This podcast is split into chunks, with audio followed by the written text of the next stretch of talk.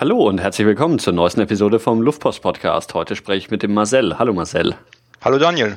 Ähm, wir haben heute mal ein außergewöhnliches Thema. Über was sprechen wir denn? Wir sprechen heute über meine Teilnahme an der Allgäu Orient Rallye 2013. Das ist eine Charity Rallye, die von Oberstaufen im Allgäu durch den Balkan, durch die Türkei bis nach Jordanien führt. Ah, Rallye heißt mit dem Auto, ja? Das heißt mit dem Auto, genau. Ähm, ist es dann wirklich so, so Rennautomäßig oder fährt man da mit seinem normalen Privatauto oder besitzt du ein Rennauto? Äh, nein, ich besitze kein Rennauto. Das, ähm, nein, also Autos werden hier gekauft für diese Rallye speziell. Ähm, es gibt spezielle Regeln. Zum Beispiel das Auto darf maximal 1111 Euro kosten. Und das, Rallye wird im Zielland, äh, das Auto wird im Zielland gespendet. In unserem Fall, wir haben uns drei Autos gekauft, einen VW-Bus, einen Opel Frontera und einen Passat, mit dem wir eben die Rallye gefahren sind. Okay, also man, man hat jetzt nicht so, so typische Rallye-Rennautos oder so, sondern eher normale Autos oder halt vor allem gebrauchte, günstige Autos. Genau, es sind hauptsächlich gebrauchte, günstige Autos, eben für maximal 1111 Euro, die hauptsächlich am Straßenverkehr noch fahren dürfen. Also es gab, gab viele Teams, die relativ alte Autos gefahren haben, die relativ viel herrichten mussten, um mit den Autos überhaupt noch fahren zu dürfen, zu können. Aber prinzipiell kann jedes Auto teilnehmen, was weniger als 1111 Euro wert ist. Okay.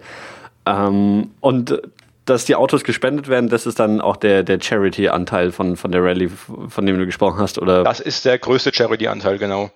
Es gibt viele Teams, unter anderem auch wir. Wir haben noch Spenden gesammelt im Vorhinein, haben die unterwegs verteilt, zum Beispiel in Albanien, in der Osttürkei oder in Jordanien.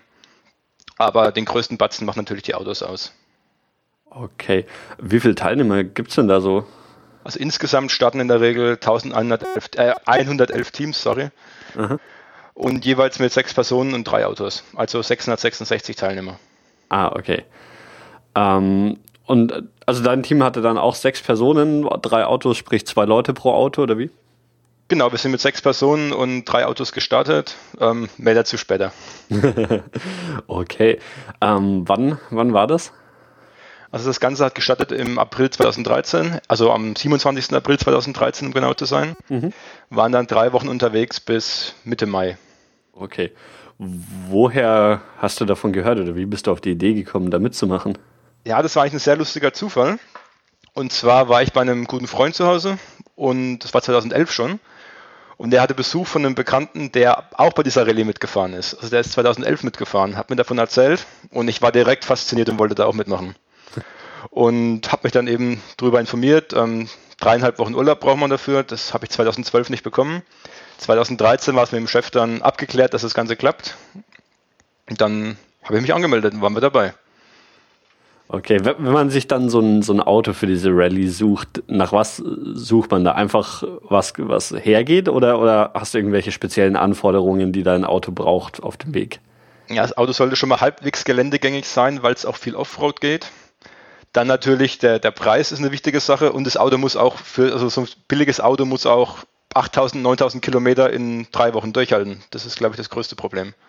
Mhm. Dass einfach die, die Materialermüdung nicht, nicht zuschlägt. Ähm, hast du dann auch irgendwie, du hast gesagt, ihr hattet einen VW-Bus dabei, in dem könnte man ja dann wahrscheinlich auch einigermaßen gut übernachten oder so. Ähm, hast du da auch irgendwie drauf geschaut oder die Autos sogar entsprechend ausgebaut oder sowas? Genau, also wir wollten einen Kombi haben, ähm, in dem Fall den Passat, da haben wir uns hinten ein Bett reingebaut, wir haben uns eine, also eine erhöhte Liegefläche gebaut, um darunter Stauraum zu haben, oben drauf schlafen zu können.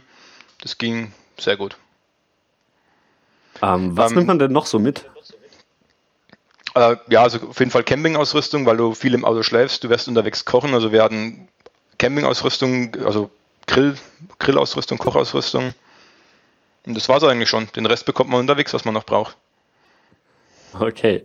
Ähm, es gibt bei der Rallye noch äh, spezielle Regeln oder wie, wie man fährt und so. Es gibt auch keine fest vorgegebene Strecke. Magst du dazu kurz erklären, wie das läuft? Genau, den größten Teil der Strecke, der ist nicht vorgegeben. Also bis zur Türkei ist zum Beispiel schon mal freie Streckenwahl. Ähm, freie Streckenwahl insofern, man darf keine Autobahnen nutzen, man darf keine Schnellstraßen, keine Mautstraßen nutzen und eigentlich keine Fähren nutzen. Außerdem ist die Navigation mit dem GPS-Gerät äh, verboten, also wirklich das führt zur Disqualifizierung. Navigation nur mit Landkarte, Karte, Kompass. Auch für die Übernachtung während der Tour sind spezielle Regeln vorgesehen. Entweder man schläft im Auto, im Zelt oder in einem Hotel, was nicht mehr als 11,11 Euro pro Nacht pro Person kostet. Okay, irgendwie haben es die Veranstalter mit ihren Schnapszahlen, oder?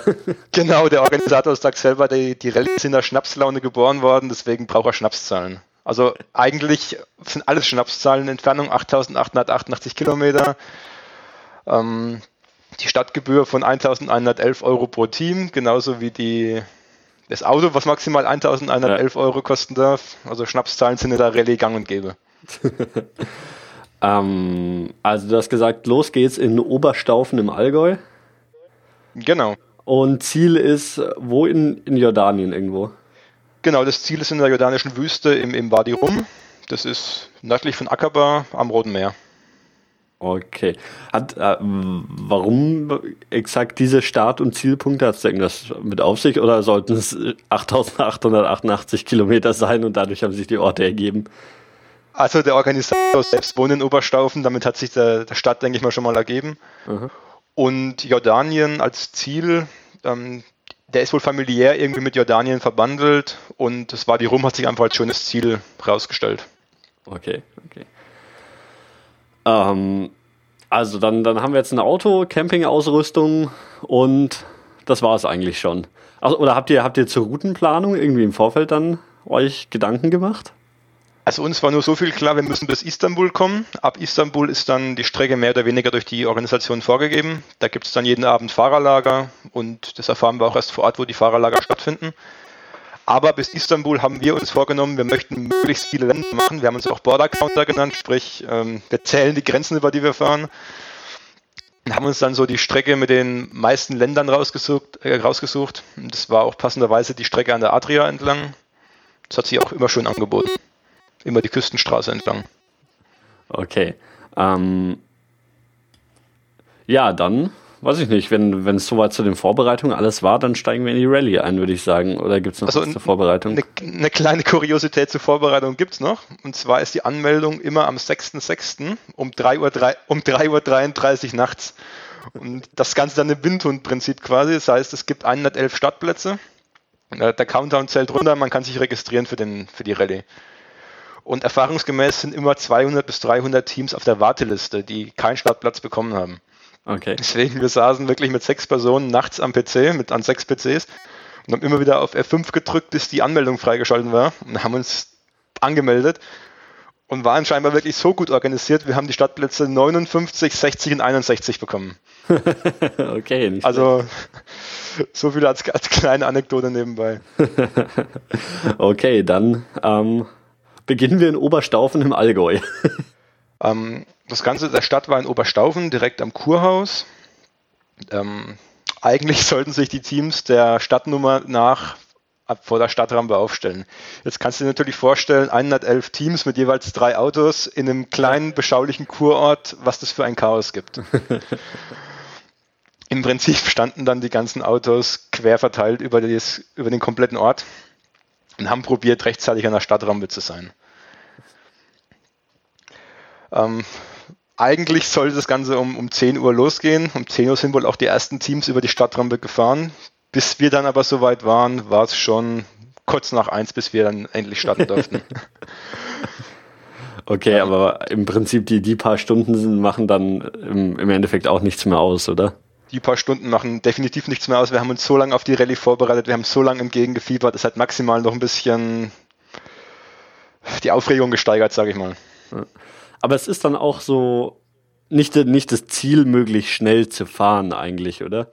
Also das Hauptziel ist erstmal anzukommen, mhm. ähm, was auch nicht jeder geschafft hat. Ähm, Spaß zu haben auf jeden Fall.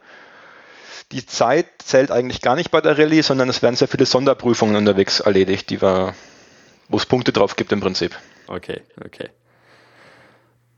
Ähm, na gut, die, die werden wir sicherlich auf dem Weg besprechen. Also drei Stunden zu spät in Oberstaufen los. Ähm, genau, für uns ging es dann über die Stadtrampe. Ähm, da gab es schon mal so einen lustigen Test, und zwar der Hupentest. Hupe ist in der Türkei das wichtigste Instrument, die Hupe muss funktionieren. Es stand ein TÜV-Prüfer mit einem Lautstärkemessgerät da und hat erstmal gemessen, wie laut die Hupe ist, ob wir uns damit in der Türkei überhaupt durchsetzen können. ähm, haben wir kurioserweise, wir haben ähm, richtig laut gehupt, also wir waren da relativ gut dabei. Wir haben den Frontera ein bisschen aufgemöbelt, was die Hupe anging, haben einen Außenlautsprecher nochmal mit angebaut, weil wir schon wussten, in der Türkei Hupe ist sehr wichtig. Und haben damit schon mal gut Punkte gesammelt. Das, gab, das war schon mal die erste Sonderprüfung in Anführungsstrichen. Gut, dann ging's los. Ähm, wir sind einmal schön gemütlich durch den Kurpark durch, wo wirklich die ganzen Fanclubs, also es, ist erstaunlich, wie viele Leute die, die Rallye kennen und wie viele extra nach Oberstaufen fahren, um den Stadt mitzuerleben. Durch den, den Kurpark durch. Und dann ging es erstmal richtig los. Ähm, und zwar mit so einer sogenannten Chinesen-Rallye.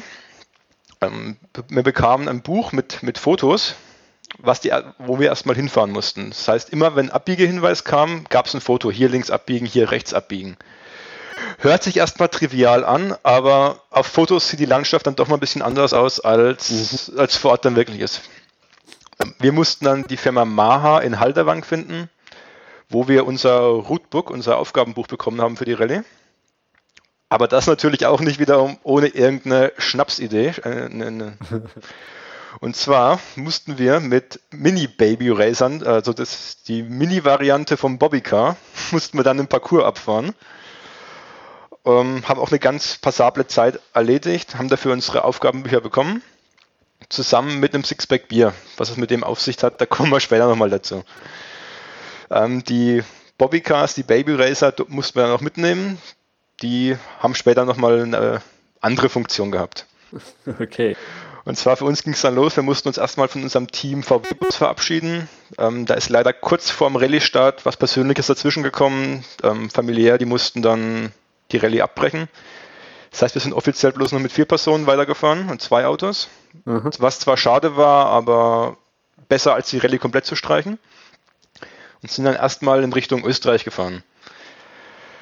Unterwegs muss man auf der Strecke immer ein, ein, Foto machen von jedem Grenzübergang, über den man fährt. Sprich, man stellt sich neben einem Grenzschild auf, macht ein Foto von sich, ähm, als Beweis, dass man nicht irgendwelche Strecken gefahren ist, die man nicht fahren darf sind dann nach Österreich, das erste Foto gemacht und wir hatten Simon dabei. Simon ist begeisterter Crossgolfer und hat sich vorgenommen, in jedem Land, in dem wir durch das wir fahren, spielt er auch Crossgolf. also Crossgolf sagt dir was, ja? Äh, also einfach Golf im, im wilden Ein, Territorium ohne Golfplatz, oder? Genau, einfach im, im, wilden Territorium einfach mal einen Abschlag mit, mit voller Kraft ins Nichts reingemacht. also den ersten Abschlag gemacht und durch Österreich durchgefahren. Österreich an der Stelle äh, Tirol relativ schmal. Das heißt, wir haben uns relativ schnell die Brennerbundesstraße hochgeschraubt, standen, standen schon an der italienischen Grenze als, als zweites Land. Unser ursprüngliches Ziel war, dass wir am ersten Tag bis Venedig fahren, also grob die Richtung Venedig und dann an der Adria entlang. Sind dann den Brenner runtergefahren bis kurz vor, na, ich sag mal 30 Kilometer nach dem Brenner haben nochmal die Karten studiert und haben gesehen, na, über Venedig, die Strecke, die ist eher nicht so toll. Das sind relativ viele Berge. Sind dann kurioserweise zurückgefahren Richtung Norden und wollten dann ins, ins Passiertal weg. Wir hatten einen GPS-Tracker bei, also GPS-Tracker waren erlaubt, die haben die aktuelle Position von allen Rallye-Teams immer live auf eine Webseite gestreamt. Ähm, ja, aber dann musstest du deine Position ja nicht nur tracken, sondern auch irgendwie hochladen oder sowas, oder? Ähm, nein, das Ganze ging bidirektional über, über Satellit. Ah, Sprich, ah, okay. es hat automatisch die Position über den Satellit zurückgesendet und auf der Webseite war das dann ersichtlich. Und da haben die ersten in unserem Fanclub schon gedacht, wir haben uns jetzt schon zerrissen und fahren zurück nach Deutschland.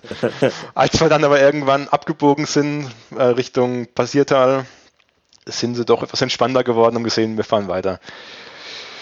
Nachdem wir durch den verspäteten Rallye-Start und das Trennen von unserem Restteam, sage ich mal, schon relativ viel Zeit verloren haben, sind wir dann wieder bis Österreich gefahren, bis Lienz und haben da unser erstes Nachtlager eingerichtet. Haben uns da schön einen Waldrand gesucht, haben, unser, haben unsere, unsere, unsere Camp aufgebaut und haben die erste Nacht in Österreich im strömenden Regen verbracht. Oh und dachten uns nur, wenn es schon so anfängt, dann das kann ja nur besser werden. Ja, am, zweiten Morgen sind relativ früh los, weil wir dachten, wir sind relativ, wir sind sehr spät dran durch unseren späten Start. Sind wir Richtung Wurzenpass gefahren. Wurzenpass ist ein Pass zwischen Österreich und Slowenien, der hat auf österreichischer Seite 19% Steigung. Also da geht es richtig, richtig steil hoch. Mhm. Und als wir so auf Dreiviertelstrecke im ersten Gang uns hochgequält haben, hat schon unser Kühlwassersensor als Blinken angefangen. Ähm, wir waren auf knapp 110 Grad Kühlwasser. Das heißt, wir haben uns mit aller Mühe und Not mit, mit kochendem Motor noch bis auf den Pass hochgeschleift und haben erstmal den Motor eine halbe Stunde abkühlen lassen. Ähm, ja, war echt lustig. Uns haben dann noch andere Teams überholt und haben dann immer angehalten, ob es uns gut geht, ob wir irgendwelche Probleme haben. Ja, das wollte ich eh noch fragen. Wie, wie oft trifft man denn andere Leute? Ich meine, gerade am Anfang wahrscheinlich noch relativ oft, oder? Also gerade am Anfang trifft man sehr oft noch andere Teams. Ähm, gegen, gegen Mitte der Balkan-Etappe, sage ich mal, bis Istanbul trifft man eigentlich fast, fast gar keine Teams mehr. Mhm. Und in der Türkei sieht man sich wieder jeden Tag im Prinzip. Okay, erkennt man die anderen Teams an irgendwas? Also haben die Autos irgendwie eine Markierung oder so? Also jedes Team hat eigentlich seine, seine Rallye-Lackierung. Also wir haben alle unsere Autos weiß-grau lackiert. Ähm, Im Prinzip hat jedes Team seine drei Autos okay. in denselben Farben. Also es ist erkenntlich, dass es Rallye-Teams sind. Okay. Genau, nachdem unser Motor dann halbwegs wieder auf Betriebstemperatur war, sind wir Richtung slowenische Seite runtergefahren, aber nur um dann den Wischrückpass ähm, gleich wieder hochzufahren. Es ist wieder eine Passstraße in den Ostalpen. Ähm, 54, 90 Grad Spitzkern ging, äh, ging es den Pass hoch. Wer das, Stil, wer das Stilfser Joch vielleicht ein bisschen kennt, ähnlich kann man sich das vorstellen. Allerdings ist die ganze Strecke mit Kopfsteinpflaster gepflastert. Das heißt, wir waren erstmal richtig schön durchgeschüttelt. Waren dann in Kroatien, sind in Kroatien immer der, der Küste entlang nachgefahren. Waren dann so bis kurz vor Split. Ähm, es war schon spät abends. Wir haben uns erstmal ein, eine Möglichkeit gesucht, was zu essen. Wir haben den ganzen Tag nichts gegessen, waren dann in Split, haben ein schönes Restaurant direkt am, am Strand gefunden, haben unsere Autos geparkt und haben da erstmal zu Abend gegessen. Uns haben, während wir äh, gesessen haben zum Abendessen, bestimmt sieben andere Teams überholt. Das heißt, wir waren gar nicht so schlecht in der Zeit, um es mal so mhm. auszudrücken. Haben erstmal gut zu Abend gegessen und sind dann natürlich für, für den Balkan typisch auf einen Schnaps eingeladen worden zum Abendessen. Jetzt haben wir natürlich eine Rallye und können uns nicht mit Schnaps wegtrinken. Das heißt, ähm, es mussten sich zwei Leute opfern, die den Schnaps trinken für die anderen beiden. okay. Haben den, äh, den Schnaps getrunken. Und dann kam der Wirt. Schnaps hat geschmeckt? Ja, Schnaps hat geschmeckt. Alles klar, kam er, hat uns nochmal vier Becher hingestellt.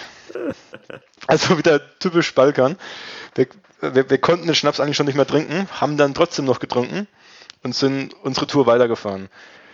So circa 50 Kilometer nach Split war dann aber wirklich, es war spät abends, wir mussten uns einen Schlafplatz suchen und sind einfach ins, ins Grüne gefahren, haben unser, unser Zelt aufgebaut, unser, unser Camp aufgebaut und haben übernachtet. Als wir am nächsten Früh aufgewacht sind, wir haben unseren Augen nicht trauen können, wir haben mitten in einem traumhaften Olivenhain übernachtet, also mitten in der Olivenplantage. Dann kam frühst noch der Bauer, dem die Olivenplantage gehört, hat uns erst ein bisschen verdutzt angeguckt, hat uns dann gefragt, was wir hier machen. Wir haben von der Rallye erzählt und er war sofort hellauf begeistert.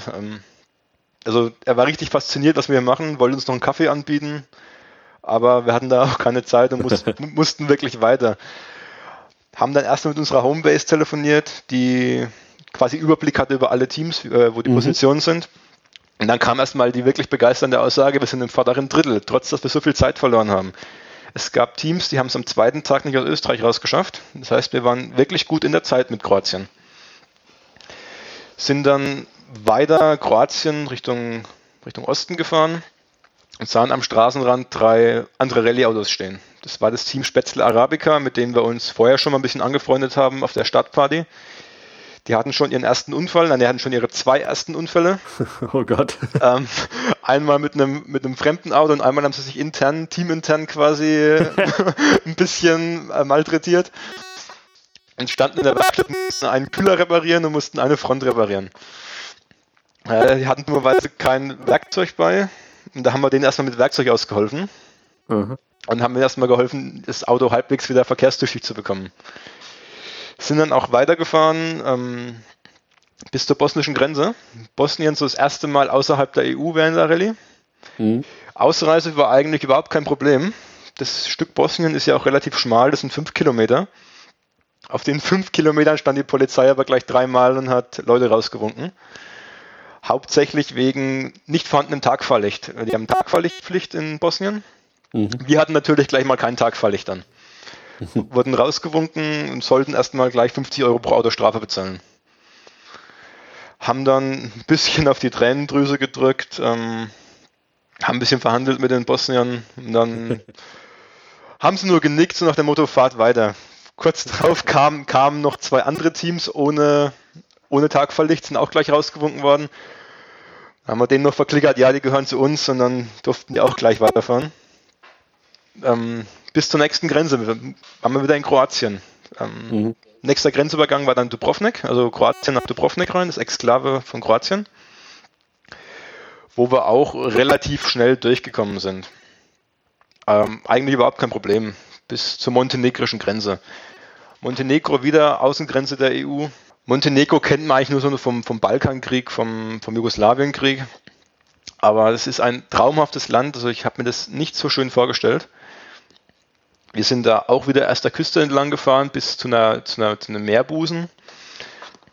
Da gab es dann zwei Möglichkeiten. Einmal, man, man nimmt die Fähre, aber Fähren waren für uns ja nicht erlaubt, oder man fährt mhm. 70 Kilometer außerhalb um den, um den Meerbusen rum. Ähm, wir haben kurz vor dem vor, der, vor, dieser, vor diesem Meerbusen noch ein anderes Team getroffen, die gerade da saßen und Mittag gegessen haben. Haben mit denen noch kurz, enthalten, kurz unterhalten, die sich auch dafür entscheiden wollten, um diese, diesen Meerbusen rumzufahren. Wir sind dann, sind dann losgefahren und uns kam das Ganze irgendwie sehr bekannt vor. Also erst meinte Simon, äh, er war hier schon mal, er, er, war noch nie in Montenegro, aber ihm kommt das alles so bekannt vor, als wäre er ja schon mal gewesen. Kurz darauf funkt uns dann Ulf aus unserem zweiten Fahrzeug über CB-Funk an und meint, hey, wisst ihr, wo wir hier gerade sind? Und wir, nee, wir, uns kommt es bekannt vor, wir wissen es aber nicht. Und dann meint er, ja, hier wurde Casino Royale James Bond gedreht. und dann war uns so ziemlich klar, warum wir das alles kannten. Okay. Ähm, haben uns dann circa zwei Stunden um diese, ähm, um diesen See, wie wir es genannt haben, rumgeschlängelt, bis wir auf der östlichen Seite waren. Kurioserweise war das andere Team, was wir gerade noch beim Mittagessen getroffen haben, auch schon da. Und kurioserweise haben von denen dann auch zwei Stunden GPS-Tracks gefehlt. Also ich denke, du kannst dir denken, ähm, wie die auf die andere Seite gekommen sind. Ja, das ist dann wahrscheinlich relativ eindeutig. Genau. Ich glaube, ich habe es gerade auf der Karte gefunden. Das, äh, es ist quasi so, so eine relativ große Meerbucht, die aber so einen kleinen Kanal irgendwie hat. Und man kann über den kleinen Kanal halt mit der Fähre fahren oder halt ein ganzes Stück außenrum, oder? Das, genau. Äh, genau, dann habe ich es hab gerade auf der Karte gefunden. Okay. Es, es, bietet sich schon an, die Fähre zu nehmen. Also, es, also ist, ähm, es, es, bietet sich auf jeden Fall an, vor, vor allem die Fähre äh, braucht, braucht zehn Minuten. Du fährst zwei Stunden aus. Ja. ja.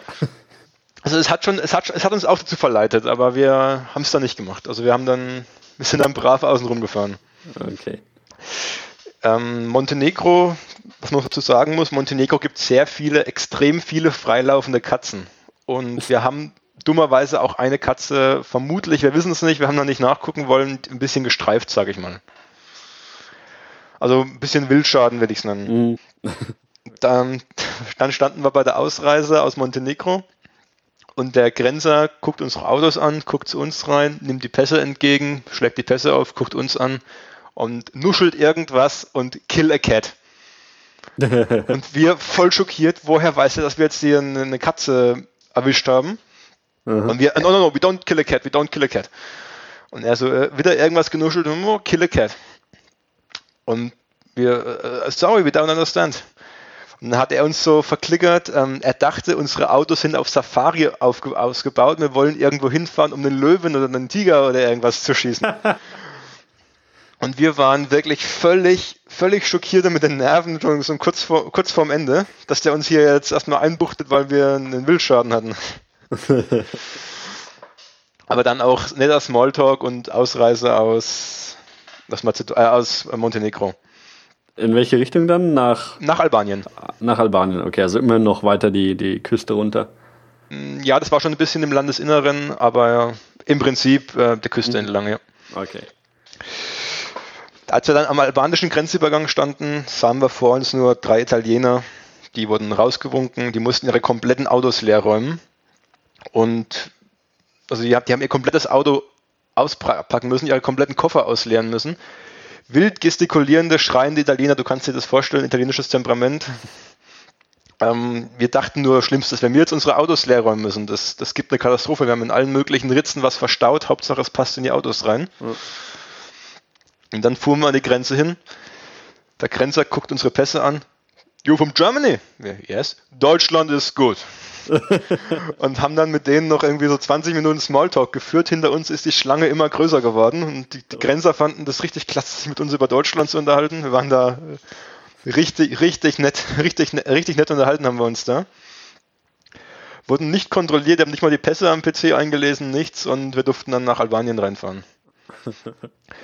Mal so zwischendurch gefragt, wie, wie, wie viele Stunden seid ihr so ungefähr pro Tag gefahren? Ja, es waren immer so zwischen 10 und 12 Stunden. Okay, also dann auch nicht viel anderes gemacht, also wirklich zwölf Stunden gefahren, dann noch irgendwie Zelt oder was auch immer aufgebaut und, und irgendwie Essen. Nee, also wir haben uns immer, wir haben uns die größeren Städte schon ein bisschen angeschaut, in, wir haben Dubrovnik ein bisschen besichtigt, wir haben Split mhm. besichtigt, wir haben in Montenegro haben wir, haben wir ja, richtig viel Natur angeschaut, sage ich mal. Okay. Ähm, wir haben dann entsprechend halt lange Tage gehabt, wenn wir zwölf Stunden gefahren sind, plus sechs Stunden irgendwas besichtigt, kannst du dir vorstellen, 18 Stunden. Okay. es, waren dann, es waren dann lange Tage und kurze Nächte. Ähm, in Albanien. Albanien hat schrecklich schlechte Straßen. Ich habe sowas noch nicht erlebt. Wir sind die ersten fünf Kilometer Albanien gefahren.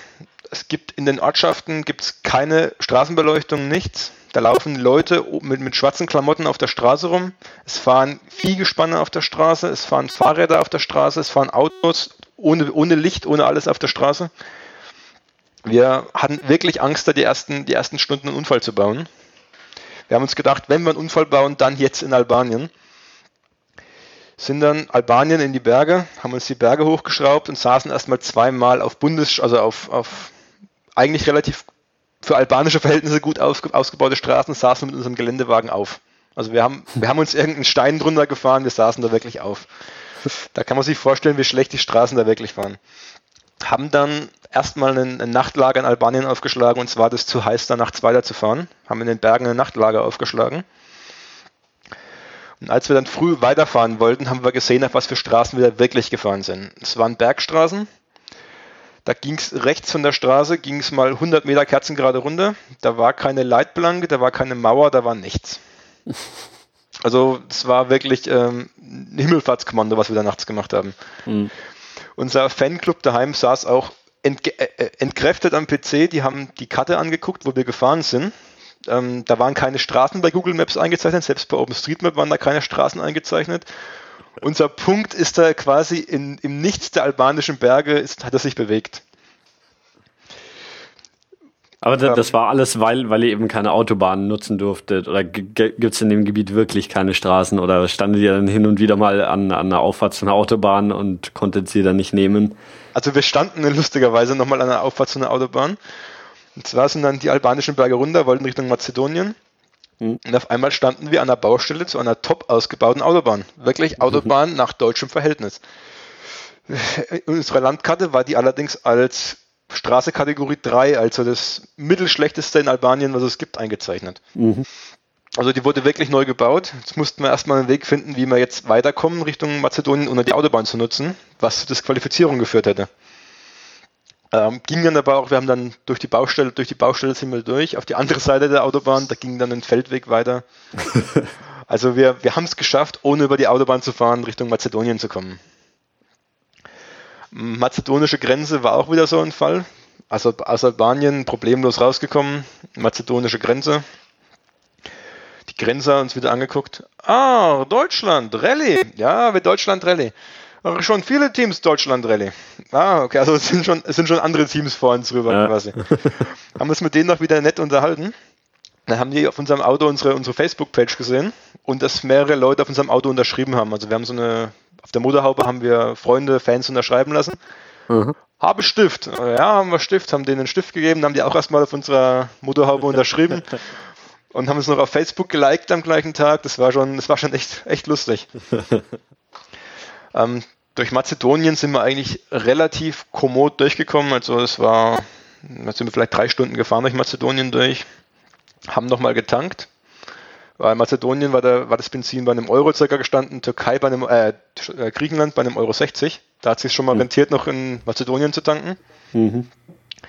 und haben gleichzeitig einen Freund von Simon, ähm, mit dem er zusammen studiert hat, der in Thessaloniki wohnt, äh, angerufen, wir würden gleich in Thessaloniki vorbeikommen in, in vier, fünf Stunden. Und er so, ja, ja, ich habe euch auf der Karte gesehen, ich warte auf euch. Also auch in Griechenland haben uns die, die Leute verfolgt, quasi, also die Bekannten von uns, mhm. sind dann durch Mazedonien durch, standen an der griechischen Grenze und die Griechen so, äh, du hast some Alkohol. Und wir, hm, maybe one or two bottles of beer. Also, oh, Bier ist no problem, please open your car. Wir haben den Kofferraum geöffnet und dann sind hier drei Paletten Bier rausgefallen. Und die so, oh, ist no problem. Und wir dachten noch, oh, jetzt gibt es richtig Ärger wegen dem Bier, was wir hier einführen. Mhm. War aber sehr kommod. In, der, in Griechenland waren die Straßen sehr gut ausgebaut. Wir waren vorher in Albanien, Mazedonien gewohnt. Wir haben uns gefühlt wie, wie auf einer Autobahn, sage ich mal. Endlich, mhm. endlich mal wieder Kilometer gut machen. Und haben wirklich mal Gas gegeben, 110, 120, bis es bei unserem Frontera gescheppert hat. Wir haben einen Dachaufbau dran gehabt mit einem, mit einem langen Rohr, in dem Zeltstangen verstaut waren. Und das Rohr hat sich gelöst, da ist eine Schraube gebrochen, also wirklich durchgebrochen. Und wir haben auf dieser Schnellstraße unser, unsere Dach, Dachladung verloren. Oh Gott. Haben dann erstmal am helllichten Tag auf einer vielbefahrenen Straße in, äh, in Griechenland die Straße sperren müssen, um unsere Ausrüstung wieder einzusammeln. Auch da wieder andere Rallye-Teams uns überholt und nur, nur gewunken und gehupt. Ähm, wir haben es zur Kenntnis genommen, das war dann erstmal weiter nach Thessaloniki gefahren. Waren dann in Thessaloniki, ähm, haben Christopheros besucht, unseren Bekannten aus der, der in mhm. Deutschland studiert hat. Haben uns mit ihm, er hat uns erstmal Thessaloniki gezeigt, war mit ihm gut zu, zu Mittagessen. Und dann kam auch die Bieraufgabe. Wir haben ja, wie ich schon gesagt habe, in Deutschland ein Sixpack Bier und eine Flasche Bier bekommen. Das war von einem Hauptsponsor der Rallye, das war die Brauerei Schäffer. Und Aufgabenstellung war, trinke zusammen mit einem Griechen ein, äh, ein Schäfferbier. Und deswegen ein Sixpack, weil es eigentlich sechs Personen waren, plus eins für den mhm. Griechen. Da saßen wir in Thessaloniki am Strand und haben erstmal mit dem, mit dem Griechen ein deutsches Bier getrunken. Hat, ähm, davon mussten wir auch ein Foto machen, musste das Ganze als Postkarte dann an die Brauerei schicken. Ähm, die Karte, die zuerst ankam, gab Punkte, sage ich mal, für die. Mhm. Haben es allerdings an dem Tag nicht mehr geschafft, irgendwie noch eine Post zu finden, die offen hatte.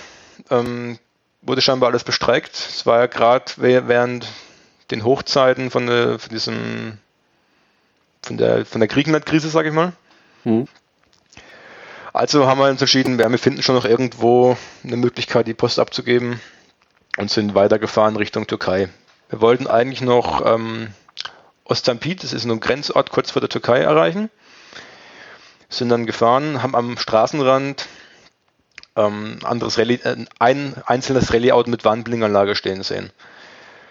Da war dann, es war keiner mehr drin, das Auto stand leer da. Wir dachten das Auto ist eventuell geklaut worden. Es stand offen, der Zündschlüssel, Zündschlüssel steckte. Haben dann probiert, das Team zu erreichen. Auf den Teamtelefonnummern, die online angegeben waren, haben wir niemanden erreicht. Haben dann gesagt, wir warten jetzt noch ein paar Minuten, ob noch jemand kommt. Ansonsten ähm, informieren wir das Organisationskomitee und fahren weiter. Mhm. Nachdem wir das so ungefähr zehn Minuten gewartet haben, kam dann doch noch ein anderes Team, also zwei Leute von einem anderen Team, die quasi nur Abendessen besorgen wollten und auf einem nahegelegenen Campingplatz übernachtet haben.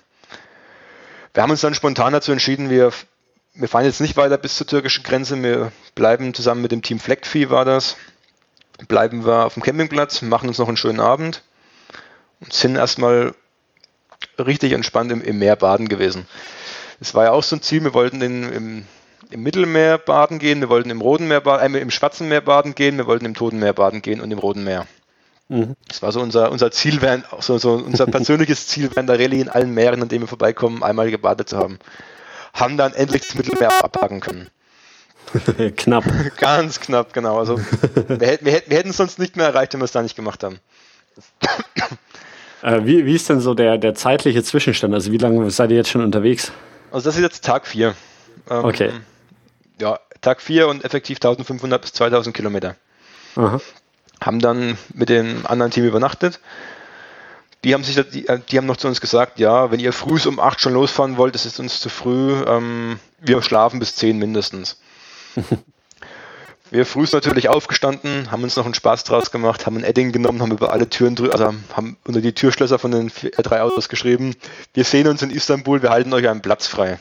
Da waren wir noch guter Dinge, dass wir, dass wir gut nach Istanbul durchkommen. Sind dann auch gefahren bis kurz vor die türkische Grenze, haben dann erfahren, dass in der Türkei der Liter Sprit noch teurer ist als in, in Griechenland und zwar so ungefähr 2,30 Euro. Also schnell nochmal in, schnell noch mal in Griechenland den Tank voll machen, bis wir dann an die, an die Grenze gefahren sind. Ausreise aus Griechenland war auch wieder überhaupt kein Problem. Ähm, nette, nette Grenzer, selbst, für, selbst als etwas verhasste Deutsche sind wir da sehr herzlich verabschiedet worden, bis wir dann an der türkischen Grenze standen. Ähm, türkische Grenze muss ich vorstellen, ist so ein bisschen dreistufig aus, aufgebaut. Es gibt drei Grenzposten, bis man in der Türkei ist. Wir standen am ersten Grenzposten, da werden nur die Ausweise kontrolliert, also mh, hm, nichts wirklich Aufwendiges. Am zweiten Grenzposten werden dann die Fahrzeuge kontrolliert, unter anderem der Versicherungsschutz. Wir hatten vom im Vornherein schon Probleme, dass dass wir ein Auto nicht auf meinen Namen oder auf Simons Namen zulassen konnten, weil die uns die Türkei, Israel und Jordanien nicht versichern wollten. Also haben wir alle Autos auf Frederik zugelassen, der im, im zweiten Auto saß, wussten aber nicht, dass es in der Türkei ein Problem geben könnte. In der Türkei muss nämlich der Fahrer des Fahrzeugs bei der Einreise im Auto, äh, der Halter des Fahrzeugs bei der Einreise im Fahrzeug sitzen. Okay. Jetzt kann man natürlich nicht mit zwei Autos gleichzeitig einreisen. Also, der Frontera ist problemlos eingereist mit Ulf und Frederik drin. Dann standen Simon und ich an der Grenze, haben nur ein Jet bekommen. Ähm, wenn der Fahrer nicht im Fahrzeug, der Halter nicht im Fahrzeug sitzt, dürft ihr nicht einreisen. Ja, was wollen wir jetzt machen? Ja, warten. Ja, okay, warten können wir. Sind, wurden auf einen Parkplatz geleitet am Grenzübergang und haben gewartet.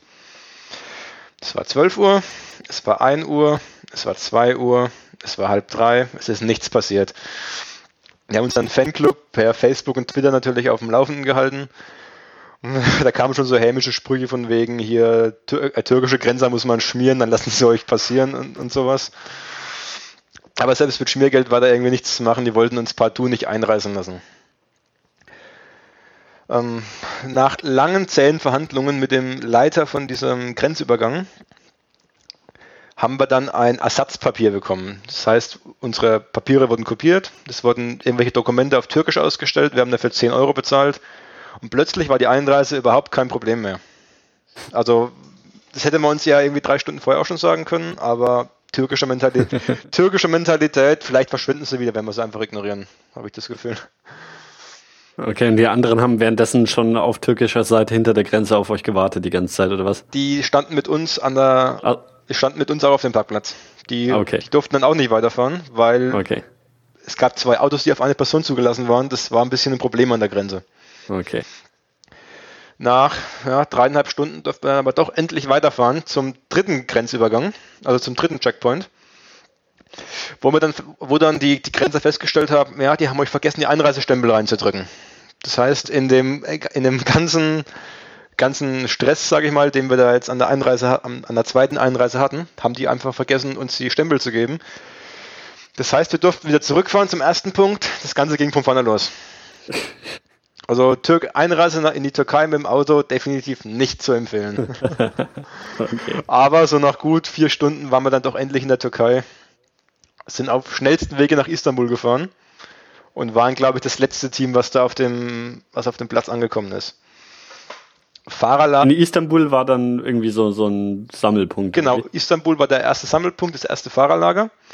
Und zwar hat das Fahrerlager direkt auf dem Platz zwischen Hagia Sophia, Blauer Moschee und Sultanahmet Moschee stattgefunden. Das ist so der, der, der Haupt, das Haupt, der Hauptzentrumsplatz in Istanbul, sage ich mal. Mhm. Da standen dann 333 Rallye-Autos, ähm, da haben wir drauf zelten dürfen auf dem Platz. Wir durften im Vorgarten von der, von der blauen Moschee zelten, also was wirklich eigentlich ein absolutes No-Go ist. Normal werden da die Bettler mhm. schon nach, nach zehn Minuten verjagt. Wir durften da mitten auf dem Platz zelten. Da sieht man, die, die Rallye ist in der Türkei wirklich sehr bekannt. Ähm, die hat einen relativ hohen Stellenwert. Das haben wir spätestens auch dann mitbekommen, als CNN Türkei ähm, mit einzelnen Fahrern Interviews geführt hat. Ähm, Genau, also die ist ist, die, die Türken fahren richtig auf die Rallye ab, haben wir dann festgestellt. Aber musst du dir nicht, also ich meine, wenn, wenn sich da wieder alle Fahrer in Istanbul sammeln, ich meine, das kann doch ein paar Tage dauern, bis alle da sind, oder? Also es hieß eben der 1. Mai, Moment, ja, der 1. Mai ist der ist Treffpunkt in, in Istanbul mhm. und man sollte tunlichst es bis zum okay. 1. Mai nach Istanbul schaffen. Es gab Teams, die haben sich die kurze Strecke ausgesucht, die sind über Ungarn, äh, Österreich, Ungarn, Rumänien gefahren. Die waren am zweiten mhm. Tag, die waren am zweiten Tag schon in der Türkei. Aber die sind halt stupide durch die, durch die Tundra gefahren haben nichts erlebt, sage ich mal, außer, außer Straßen. Hm. Und wir wollten eben Länder, wir wollten Länder erleben, wollten andere Kulturen ein bisschen erleben und haben das mit unserer, mit der längsten Strecke über, über die Anna Adria entlang auch geschafft. In Istanbul eben das Fahrerlager direkt auf dem Platz. In Istanbul gab es auch zwei Aufgaben. Zum einen sollte man ein spezielles Thermometer finden, so ein bisschen Stadtrallye-mäßig. Ähm, es war ein mannshohes Thermometer. Das war an einem Postamt angebracht. Das heißt, wir haben Postämter abklappern müssen in Istanbul. Und es war auch das älteste Postamt in Istanbul, haben wir dann dieses, dieses Thermometer gefunden. Und da standen verschiedene Zahlen drauf, zum Beispiel ähm, Human, also die menschliche Körpertemperatur irgendwo 37, 38 Grad. Dann der Gefrierpunkt des Wassers irgendwo 0 Grad und kochendes Wasser bei 100 Grad. Mhm. Und eine Temperatur, die hieß Senegal. Jetzt sollte, sollten wir herausfinden, was dieses Senegal bedeutet. Die war irgendwo bei 44, 45 Grad. Hm. Uns konnte aber in ganz Istanbul keiner plausibel erklären, was dieses Senegal bedeuten soll. Irgendwann hat uns dann jemand gesagt, ja, das ist die durchschnittliche Lufttemperatur in Senegal. Ähm, da uns echt nichts Dummeres eingefallen ist, haben wir in unser Aufgabe, in unser Roadbook reingeschrieben, Lufttemperatur in Senegal. Mhm. Haben aber scheinbar auch noch so 50 Prozent der, der anderen Rallye-Teams hingeschrieben. Ja.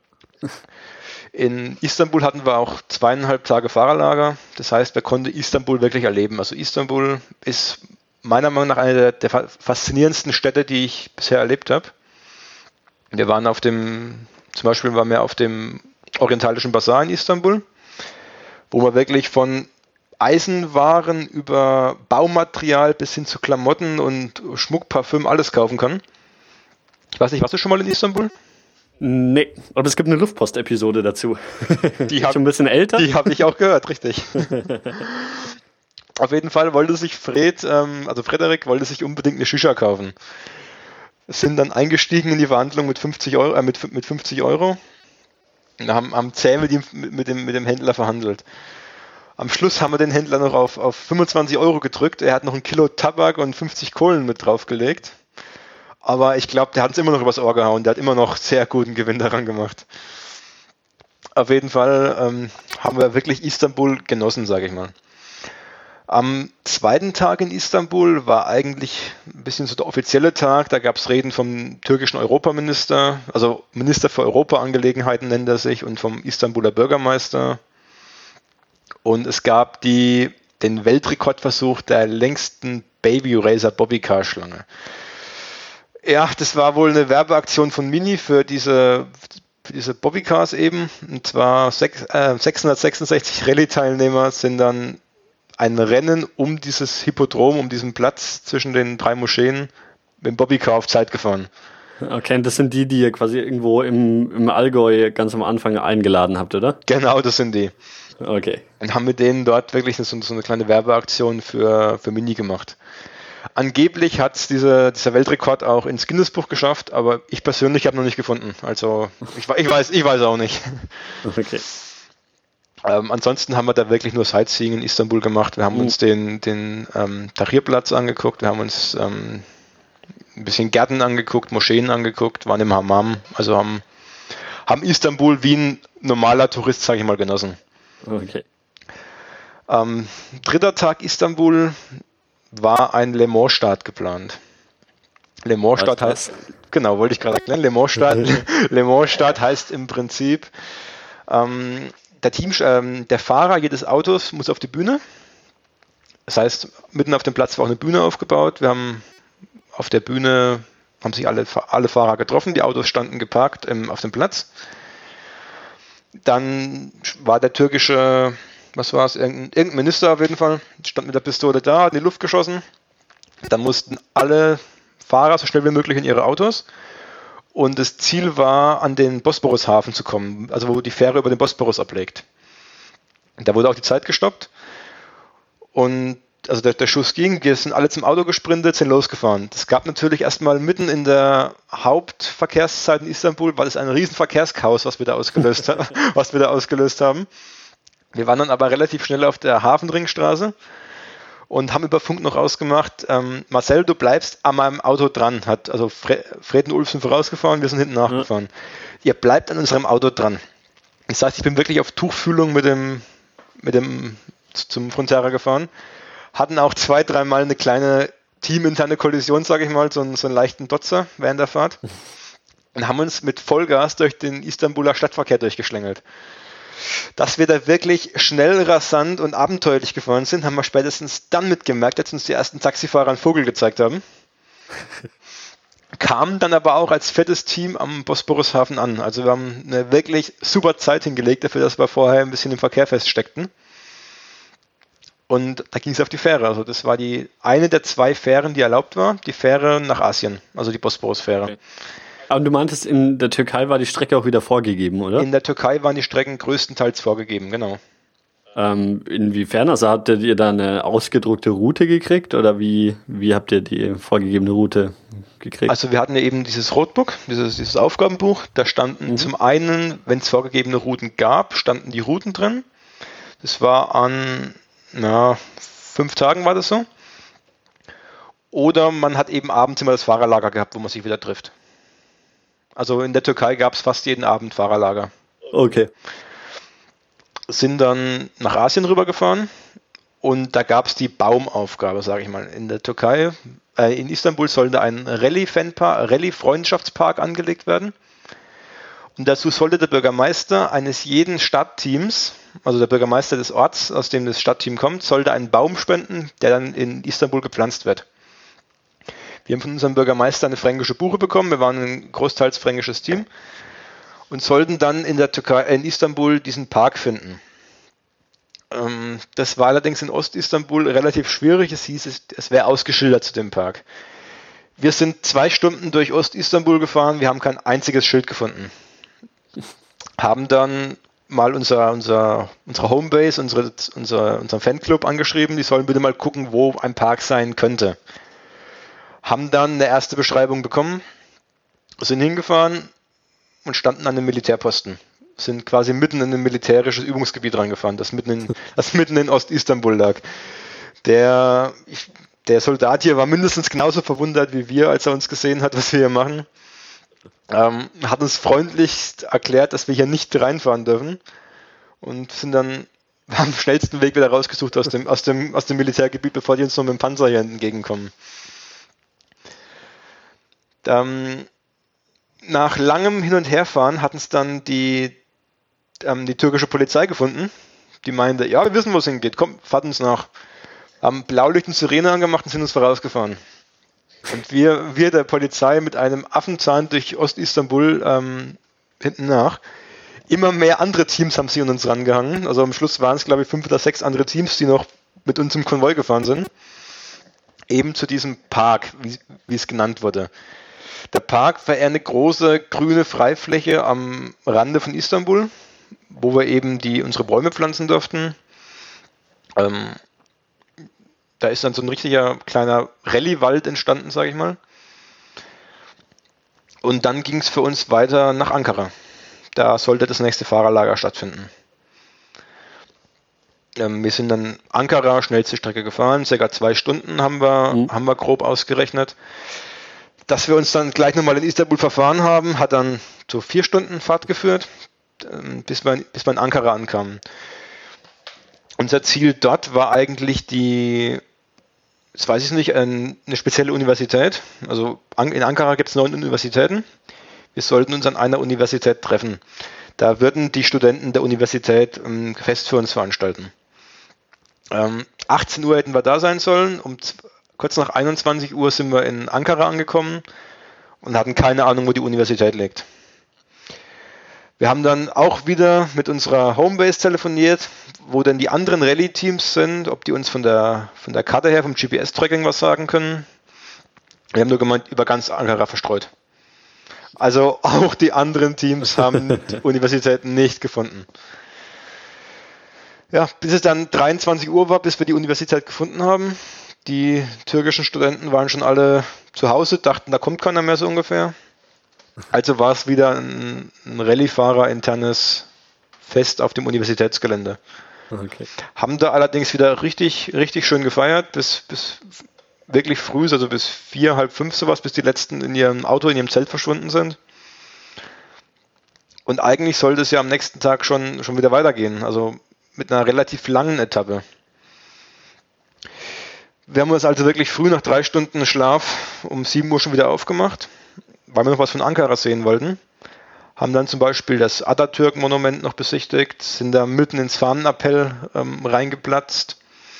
Das Atatürk-Mausoleum ist ein ja, das Mausoleum, wo eben Atatürk, Begründer der modernen Türkei, beigesetzt wurde. Mitten in der Türkei, äh, mitten in Ankara, ein riesen, ein riesen Mausoleum. Ähm, kann ich jedem nur empfehlen, sich das auch mal anzuschauen, wenn er mal in der Gegend ist. Es hätte uns eigentlich ein türkischer Student zeigen sollen, der uns, den wir am Abend vorher hätten kennenlernen sollen, aber bedingt durch unsere ja. leichte, Vers leichte Verspätung haben wir dann leider keinen Studenten mehr kennengelernt und haben das für uns erkundet, sag ich mal. Ja. Weiter ging es dann Richtung Shorum. Shorum ist eine Provinz in der Mitte Türkei ähm, von wo aus ähm, die erste Chinesen-Rallye, also die, die zweite Chinesen-Rallye, die erste in der Türkei starten sollte. Wir sind alles, also straight bis nach, bis nach Shorum durchgefahren. Bogaschkale ist da so ein, so ein Ausgrabungsort, so eine Ausgrabungsstätte, wo wir abends wieder ein Fahrerlager haben sollten. Ähm, beschildert war es diesmal relativ gut, wo wir hin mussten. Auch die Fotos waren eigentlich eindeutig. Allerdings haben uns wirklich zehn Kilometer vorher schon die Polizei mit Blaulicht abgefangen und haben uns zum Fahrerlager begleitet. Es hat sich scheinbar bei der Polizei rumgesprochen, dass die Deutschen sich nicht so wirklich auskennen nach unserer Verfahraktion in Istanbul. Auf jeden Fall wurden wir da so zum Fahrerlager begleitet. Fahrerlager war mitten in dieser historischen Ausgrabungsstätte, die wir uns dann auch erstmal angeschaut haben, bevor es dann vor Ort so ein paar Aufgaben gab. Ähm, lustige Aufgaben hat sich das Organisationskomitee ausgedacht, zum Beispiel Bremsscheibenweitwurf, Nockenwellen, Nockenwellen-Zielwurf, ähm, Lenk, Lenkrad. Aber nicht, nicht, die von den Autos, die, die ihr noch fahren wolltet, hoffe ich mal. Ähm, glücklicherweise nicht, nein. okay. Ähm, wir nennen es mal Werfen mit Autoteilen, was da, was da vor sich ging. Ähm, ich glaube, so einen wirklich guten Platz haben wir da keinen belegt, aber das war uns eigentlich auch relativ egal. Wir haben unseren Spaß gehabt, wir wollten Spaß auf der Rallye haben.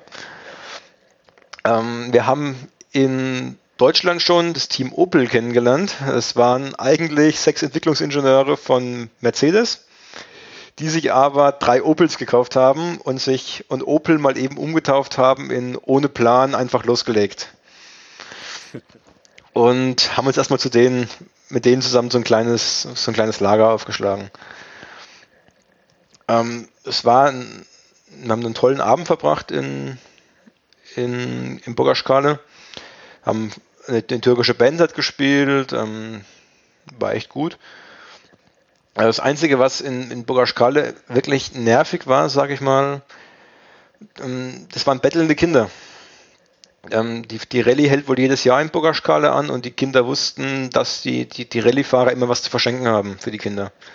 Mhm. Und demzufolge waren da extrem viele bettelnde türkische Kinder. Ähm, das hat ein bisschen vom, vom Feiern abgehalten, aber es war trotzdem, muss ich sagen, Bogaschkale war so feiermäßig und von der Geselligkeit her der schönste Abend, den wir in der Türkei verbracht haben.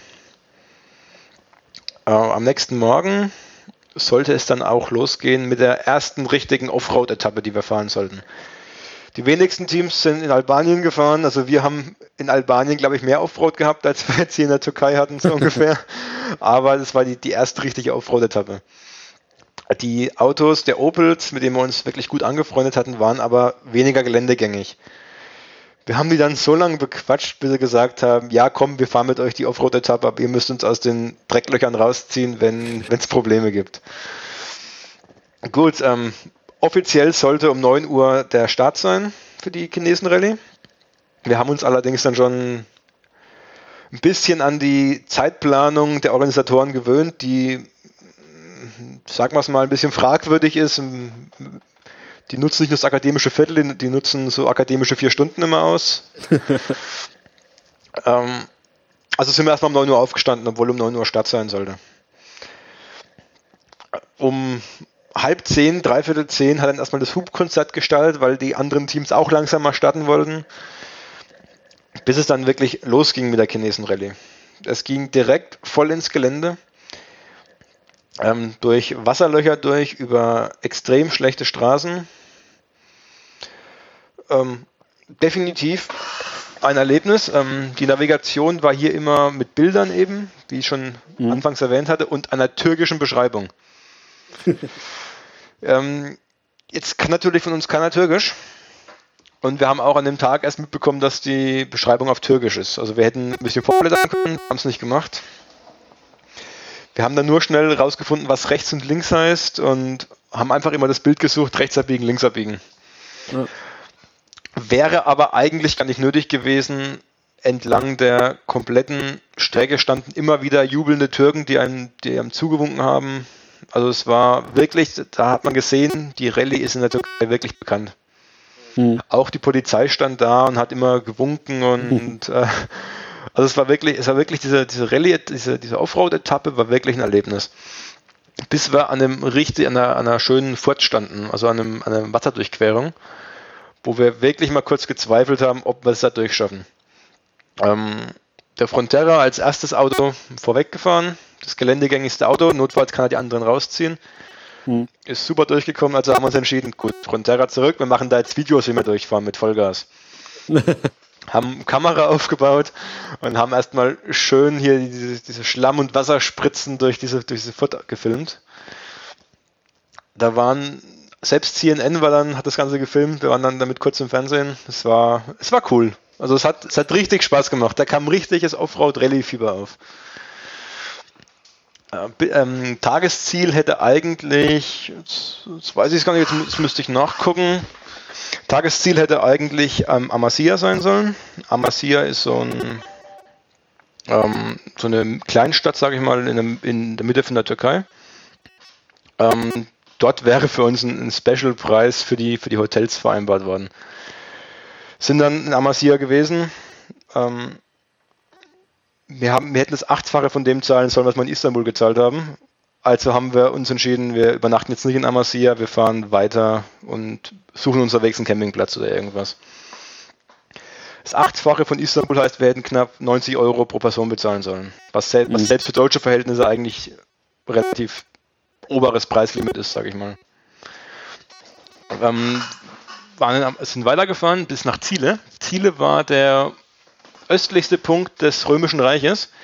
Und es war auch der Punkt, wo Cäsar zum ersten Mal äh, Vindi Vidi Vici gesagt hat. Also den Spruch kennt, denke ich mal, jeder. Mhm. Haben uns dort ein Hotel gesucht. Es war auch schon wieder dunkel. Wir sind, ich bin in das Hotel rein, habe gemeint, ja, ich brauche eine Übernachtung für, ich brauche eine Übernachtung bis morgen. Guckt er mich an und sagt, 20 Lira. Und ich so, ja, wir sind 10 Personen. Und er guckt mich ent, entgeistert an guckt entsetzt zu seinem Schlüsselbrett drüber, fängt das Zählen an, guckt mich an und sagt, okay, no problem, 10 Lira per Person. Also, also 5 Euro pro Person. Nimmt alle Schlüssel von seinem Schlüsselbrett, die dran lagen, und drückt sie mir in die Hand. Also wir haben das Hotel mal eben schnell komplett voll gemacht. Und dann noch den, den 50% Massenrabatt gekriegt. genau. Ähm, Hotel war auch relativ gut, muss ich sagen. Sind dann am nächsten Morgen auf die Burg Ziele, die eigentlich Tages, ähm, für Mittag geplant war und haben dort ähm, die Burg erstmal besichtigt. Haben, ich musste mich dann auch auf diesen Punkt, auf diesen Felsvorsprung stellen, wo Cäsar stand damals und musste runter ins Dorf schreien, Windy, Windy, Witzi. Ich weiß nicht, was die sich gedacht haben dabei, aber ich, äh, ich musste es einfach machen, sagen wir es mal so. Passiert ja vielleicht auch öfter. ja, könnt, könnt, könnte, könnte passieren, genau. Touristen das dann auch machen. Ja. Auf jeden Fall haben wir dann als wir von der Burg wieder runtergefahren sind, ein echt komisches Knarzen und Scheppern bei uns im Radkasten gehört. Haben dann mal kurz geguckt und haben gesehen, die Bremsbeläge sind absolut runter. Also wir waren auf null runter gebremst, wir haben Metall auf Metall mhm. gebremst. Und die Beläge waren in Deutschland frisch reingebaut. Das heißt, die, die ganzen Offroad-Etappen haben wir uns wirklich Material ermüdet, sage ich mal. Haben dann auch eine VW-Vertragswerkstatt gefunden. Wir hätten es nicht gedacht. Es sind rein und die wollten uns 200 Euro für einen neuen Satz Bremsbeläge abknüpfen. Ähm, verhandeln war da überhaupt nicht möglich. Angeblich von VW vorgeschriebene Preise waren wir nicht bereit zu bezahlen. Also haben wir, sind wir weitergefahren, haben uns in, in Tokat war das dann schon, haben uns dort eine freie Werkstatt gesucht. Freie Werkstatt heißt in der Türkei, es ist eine Autogarage mit einer Hebebühne und einer Grube. Sind dahin, haben den mit, mit Google Translate verklickert, wir brauchen neue Bremsbeläge. Er guckt uns an und sagt, jo, no problem, ist wegmarschiert. Fertig, äh, in der Zeit haben wir schon mal das Auto auf die Hebebühne ganz frech gefahren, haben die Bremsbeläge rausgebaut. Er kam wieder, zeigt uns neue Beläge, sagt 20 Euro. Ja, das war für uns okay, haben die Beläge mhm. eingebaut und haben in der Zeit, wo wir hier mit, dem Belegewechseln äh, beschäftigt waren, wirklich Plätze wieder verloren. Und an dem Tag sollte der zweite Teil der Chinesen-Rallye stattfinden. Also war für uns wirklich angesagt, wir müssen uns sputen. Ähm, wir sind wirklich über die Offroad-Strecken drüber gerast, haben da auch viele andere Teams überholt, bis wir irgendwann am Straßenrand mal ein Team sahen, auch mit einem Opel Frontera, was einen Platten hatte. Ähm, sieben Türken außenrum, sieben Türken plus sechs Rallye-Mitglieder, keiner hat es geschafft, den Reifen zu wechseln. Haben, wir haben uns dann dazu bequemt, haben den, den Reifen gewechselt, haben uns da wieder mhm. auch ein bisschen gutes Karma eingehandelt, sage ich mal. Ähm, und sind weitergefahren. Während der Zeit, wo wir denen beim Reifenwechseln geholfen haben, haben uns die ganzen Teams, die wir schon mal überholt haben, schon mal überholt haben, wieder überholt. Mhm. Also wir waren wieder hinten dran, sage ich mal. Also in unserem gewohnten Tempo wieder Vollgas über die Strecke, wieder an den Teams vorbei. Ähm, Tagesziel hätte Ordu sein sollen. Ordu ist eine, eine Kleinstadt am, am Schwarzen Meer wir haben früh viel Zeit verloren, wir haben durch den Reifenwechsel viel Zeit verloren, wir haben unterwegs ein bisschen was angeschaut, wir haben viel Zeit verloren, es war wieder dunkel, bis wir im Auto waren. Ähm, sind als letzter im Fahrerlager angekommen, haben noch mal kurz unsere Challenge mit Baden im Schwarzen Meer angenommen mhm. und haben uns ins Bett gelegt. Also das war ein kurzer Abend in Ordu, sage ich mal. Mhm. Haben uns aber nur so früh ins Bett gelegt, weil am nächsten Tag stand so die längste Etappe an, die wir eigentlich hätten fahren können. Und zwar waren es 700 Kilometer bis nach Kars, die östlichste Stadt der Türkei, die im Ararat-Hochland lag. Wir sind also wieder früh 7 Uhr gestartet, sind erstmal immer am Schwarzen Meer entlang gefahren, vorbei an Trabzon bis kurz vor die armenische Grenze, sind dann ins Ararat-Hochland abgebogen. Haben uns da Straßen hochgeschraubt und ich kam mir vor wie in den Österreicher oder Schweizer Alpen. Die Kühe sind auf der Straße gelaufen, es standen Almhütten, die hätten in Deutschland oder in, in, in, Österreich abgebaut worden sein und da wieder aufgebaut worden sein. Man hat sich gefühlt wie in Österreich oder der Schweiz. Haben dann unser Auto mal am Straßenrand geparkt, ähm, im Schnee wohlgemerkt, ähm, türkisches Hochland, Schnee. Und da kam wieder das Team Spätzle Arabica vorbei, die wir in Kroatien schon mal getroffen hatten. Mhm. Die hatten ein Snowboard bei und haben sich die Challenge gemacht, äh, sie, fahren, sie fahren Snowboard in der Türkei. ähm, wir sind auch begeisterte Wintersportler, Snowboardfahrer, das heißt, wir mussten einfach dabei bleiben, wir mussten auch mitmachen und sind mit denen dann Snowboard gefahren. Ähm, das Wetter hat dann relativ schnell umgeschlagen von Schneefall zu Regen, als wir weitergefahren sind. Wir kamen bei strömenden Regen wieder in der Dämmerung in Kars an. Ähm, Kars kann man nicht viel zu sagen. Es ist so viel russisch geprägt, sage ich mal. Da waren die Russen, die Armenier haben das früher als Hauptstadt gehabt, dann waren die Russen da, dann die Türken. Ähm, wir sollten eine Burg suchen, das Kars Kalesi. Wir dachten uns, ja, wo ist eine Burg normalerweise? Burg ist auf dem Berg oben. Sind den, den ersten Berg hochgefahren, den wir gefunden haben, die erste halbwegs gut ausgebaute Straße. Und standen mal wieder mitten in dem Militärgebiet. Ähm, da haben wir echt äh, Talent für gehabt, in, in militärische Sperrgebiete reinzufahren. Der dortige Soldat konnte uns auch mit Kars Kalesi konnte da gar nichts anfangen. Also wieder runter nach Kars und uns durchgefragt. Also wir müssen irgendwie das Fahrerlager auf dieser Burg finden. Sind auf die, irgendwann haben wir ein Schild gesehen, Historic Place. Also Historic Place, Burg, das muss wirklich passen. Haben uns den, den Berg hochgeschraubt und standen im Fahrerlager. Entgegen unserer Erwartung waren da vielleicht noch gerade mal 20 andere Teams, die es bis Kars geschafft haben an dem Tag oder die sich kein Hotel ausgesucht haben an dem Tag. Mhm. Und wir haben den besten, den allerbesten Zeltplatz bekommen, den wir uns vorstellen konnten. Wir haben direkt auf einem Felsvorsprung am oberen Ende der Burg geparkt, mit Blick über, über die halbe Osttürkei, sage ich mal. Haben da einen schönen Abend, haben die Shisha mal eingeweiht an dem Abend. Ähm, war toll. Ähm, am nächsten Morgen hieß es, brecht frühs, brecht frühs auf und fahrt, na, fahrt zum Bergsee, ähm, ich glaube nur zum Bergsee, genau. Frühes Aufbrechen hat das Organisationskomitee wieder mal anders definiert, als wir es definiert haben. Ähm, wir sind um sieben aufgestanden, sind losgefahren und haben weder irgendwelche Schilder noch irgendwelche vom Organisationskomitee gesehen. Haben dann erstmal Frühstück gemacht am Straßenrand, am, in der Nähe des Bergsees. Und dann kam aber auch wirklich irgendwann, so zwei Stunden später, ähm, das Rallye-Organisationsteam früh, das, das, das Team vorbei. Und dann mhm. gab es die, sind zusammen an den See gefahren. Am See mussten wir dann die bekannte ähm, Wolf, ähm, Kohlkopf-Schaf, äh, das ist Wolf-Schafkopf-Spiel, ich weiß nicht, ob du das kennst. Nee, sagt mir nichts. Ähm, der Wolf darf nicht zusammen mit dem Schaf gleichzeitig an einem Ort sein, weil der Wolf ah, ist okay, Schaf. Also du kennst es ja. Das ja, genau. Also man muss einen Fluss überqueren und es passen nur zwei auf das Boot, oder? Genau. In unserem Fall war es ein See, wo wir das Ganze spielen durften. Okay. Also wir durften es spielen, ja. Also es war, ähm, das war lustig. Es war eine Gaudi, sage ich mal. Ähm, auf der Fahrt dahin haben wir aber schon gemerkt, das Auto äh, bringt überhaupt keine Leistung mehr. Und da wir ja wirklich die ersten waren, die vor Ort waren, haben wir erstmal unser Auto ein bisschen zerlegt und haben festgestellt, in unserem, in unserem Luftfilter ist der reinste Sandkasten. Also wir haben da wir, wir, wir mussten erstmal den Luftfilter rausbauen, um überhaupt wieder Auto fahren zu können. Weiter ging es dann für uns zum, in die Stadt Karahan. Das ist ein, ist ein Dorf, ähm, ganz im Osten der Türkei, ein Bergdorf, wo wir Spenden übergeben wollten. Sind da hingefahren und ja, haben, haben wir an der Schule Spenden übergeben. Da sieht man wirklich, das ist eine sehr ärmliche Gegend der Türkei. Und da kamen unsere Spenden auch, auch wirklich an. Wir haben da Schulsachen übergeben, wir haben Klamotten, wir haben Spielzeug übergeben und wurden da von den, von den Kindern wirklich gefeiert, dass wir da, dass wir da Spenden übergeben haben. Ähm, außerdem haben wir da unseren vorletzten Golfball verschlagen zum, zum Crossgolfen. Das heißt, wir brauchten, wir brauchten dringend neue Golfbälle. Ähm, jetzt probieren wir in der Osttürkei ja neue Golfbälle zu kommen. Aha. Wir sind also in, durch, durch, durch, den, durch, durch Gras geschlendert und haben da Golfbälle gesucht. Ja, wir haben auch was gefunden, was Golfball ähnlich war. Es waren dann Ping-Pong-Bälle, die wir mit Sand gefüllt haben.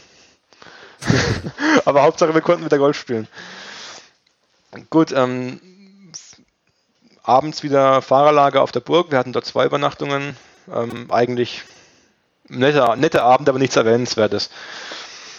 Ähm, am nächsten Tag sollten wir dann die vorletzte, die, die vorletzte Türkei-Etappe nach Kappadokien fahren. Kappadokien, wieder Mitte Türkei, fast bei Ankara. Zwei Tage, 1000 Kilometer, 1200 Kilometer Fahrtstrecke. Wir sind ja, also wir, wir, sind gefahren, haben noch ein, Berg, ein Foto mit uns vom Berg Ararat gemacht und haben uns stupide auf türkische Landstraßen gestäubt. Mhm. Sind dann am ersten Tag auch fast 800 Kilometer gefahren, ehe wir uns da wieder einen Schlafplatz gesucht haben. Schlafplatz war wieder, wir gehen nachts um, um halb zwei in irgendein Hotel rein. Der grimmige Portier drückt uns gerade noch die Schlüssel in die Hand, weil er genervt ist, dass jetzt nachts nochmal Leute kommen. Ähm, waren wir mittlerweile gewohnt, sage ich mal. ähm, am nächsten Früh, wir, wir, mussten nach Kappadokien. Kappadokien ist so eine, so eine Felslandschaft in der Türkei. Da wurden zum Beispiel Höhlen in die Felsen reingeschlagen oder reingespült, wo dann auch Leute drin gelebt haben, jahrzehntelang oder jahrhundertelang. Mhm. Wir waren dann auf der, auf der Felsenburg, sind die, die Felsenburg innen drin hoch, und von oben hat man einen Blick wirklich über ganz Kappadokien, über eine herrliche Aussicht gehabt, sage ich mal. Und wir gucken runter zu unserem Auto und was sehen wir da unten?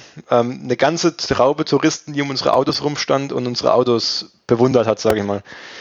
Wir hatten auf der Motorhaube eine Landkarte aufgeklebt, auf der wir mit einem Edding immer eingezeichnet haben, wo wir schon gefahren sind. Und das mhm. waren scheinbar auch Deutsche, die da unten standen. Und die haben wirklich nur, wow, das sind die schon gefahren, so ungefähr. Ähm, hätten eigentlich an dem Abend wieder Fahrerlager in, in Kappadokien haben sollen. Sind dann auf den Platz gefahren. Das Ganze hat sich mehr so super als Supermarktparkplatz dargestellt, wo das Fahrerlager hätte stattfinden sollen. Viele Teams haben sich auch entschieden, nicht dahin zu fahren, sondern einfach weiterzufahren. Ähm, wir haben uns dann auch dazu entschieden, wir fahren weiter, haben mit unseren Opel-Freunden, sage ich mal, telefoniert, wo die sich gerade befinden. Die waren unterwegs Richtung, Richtung Meer. Also sind wir auch langsam Richtung Meer gefahren, durch dunkel, durch, durch mittlerweile durch die Dämmerung durch, es wurde dunkel. Wir sind über wieder über schrecklich schlechte Straßen in der Türkei, die auch auf unseren Karten nicht verzeichnet war, immer Richtung Meer gefahren, immer Richtung Süden gefahren mit dem Kompass. Mhm. Haben dann ja die Opels auch wieder eingeholt, die sich an dem See, die sich an dem See gemütlich gemacht haben. Da haben wir ein bisschen gecheatet und haben GPS in Form von WhatsApp und gesendeter Position gemacht. Aber gut, wir haben ja in dem Fall nicht für die Navigation das Ganze benutzt, sondern bloß um rauszufinden, wo die anderen sind. Ja. Haben uns mit denen noch an dem See ein ähm, bisschen gemütlich gemacht, haben schon gegrillt, abends Lagerfeuer gemacht. Ähm, ein, toller, äh, ein toller, gemütlicher Abend, sage ich mal. Ähm, am nächsten Morgen, wir sind losgefahren. Es hat geregnet die ganze Nacht. Wir haben schön wieder GoPro-Videos gemacht durch die überfluteten Straßen und haben dummerweise beim Abbiegen einen Unfall gebaut. Allerdings diesmal nicht teamintern, sondern mit, einem, mit einer Türkin. Wir waren innerorts, wir haben geblinkt, wollten links abbiegen und ähm, Fatma hieß sie, hat uns beim Überholen links über, äh, äh, beim, beim Abbiegen links überholt. Und ich bin ihr voll in die Seite reingefahren. Mhm. Unser Auto vorne ein bisschen die Front eingedrückt, bei ihr die ganze Seite kaputt.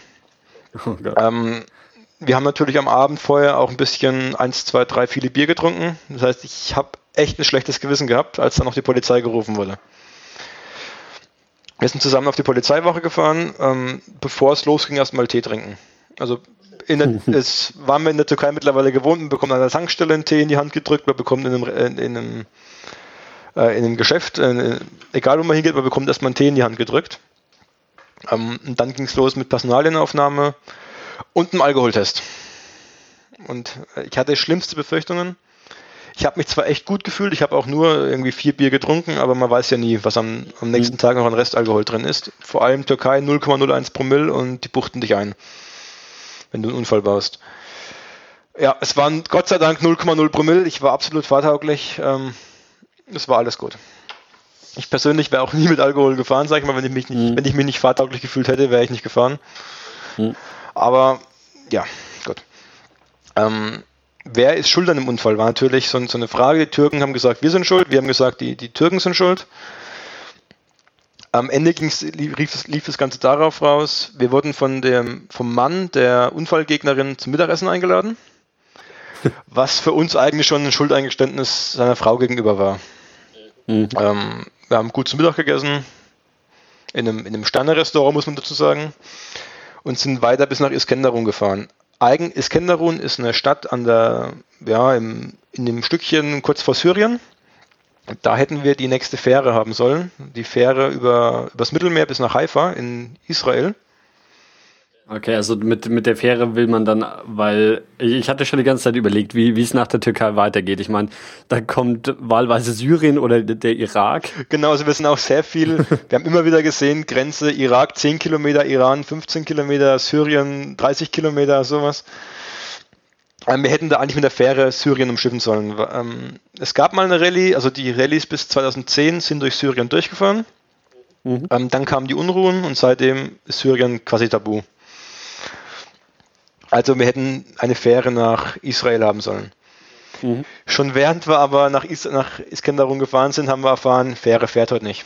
Die Fähre liegt wegen nicht bezahlter Steuern in Port Said in Ägypten auf Anker. Es war eine griechische Fähre, lustigerweise. Also haben wir uns in, da wieder ein Hotel genommen. Die Fähre wird am nächsten Tag kommen. Haben endlich mal ein Hotel, das nicht mehr in die 11,11 Euro Regel gefallen ist, nehmen können, weil in dem Fall die ja, die, die, die Regelung schon aufgehoben war, weil es quasi Sondertag war. Haben uns ein Hotel genommen, haben mit unseren Opels dort übernachtet. Nächster Tag, wir fahren wieder zum Hafen, bekommen wieder die Info, heute fährt keine Fähre, die Fähre liegt noch auf Anker. Die Steuern sind noch nicht bezahlt. Also, was machen wir? Fahren zurück in unser Hotel, checken wieder ein. Ähm, die Opels waren schon da, haben auch schon wieder eingecheckt. Wir haben uns mit denen einen kleinen Spaß erlaubt und haben unser Auto quer hinter denen ihren drei Autos geparkt, dass die quasi nicht mehr, nicht mehr rauskommen. So, haben uns ein bisschen mit denen gebasht, sage ich mal. Ähm, da gab es noch eine lustige Aktion. Die haben es doch irgendwie geschafft, rauszukommen, wie auch immer. Und haben dann unseren Passat rundum eingeparkt. Also jetzt waren wir die Abgeklemmten und die haben uns wirklich so eingeparkt, dass wir nicht mehr rauskamen. Ja, eigentlich nicht mehr rauskamen. Wir hatten einen Geländewagen, 4x4 mit richtig Leistung. Wir haben dann einfach mal an den ihr kleinstes Auto ein Abschleppseil ran und haben das Auto, haben das, haben das Auto weggezogen.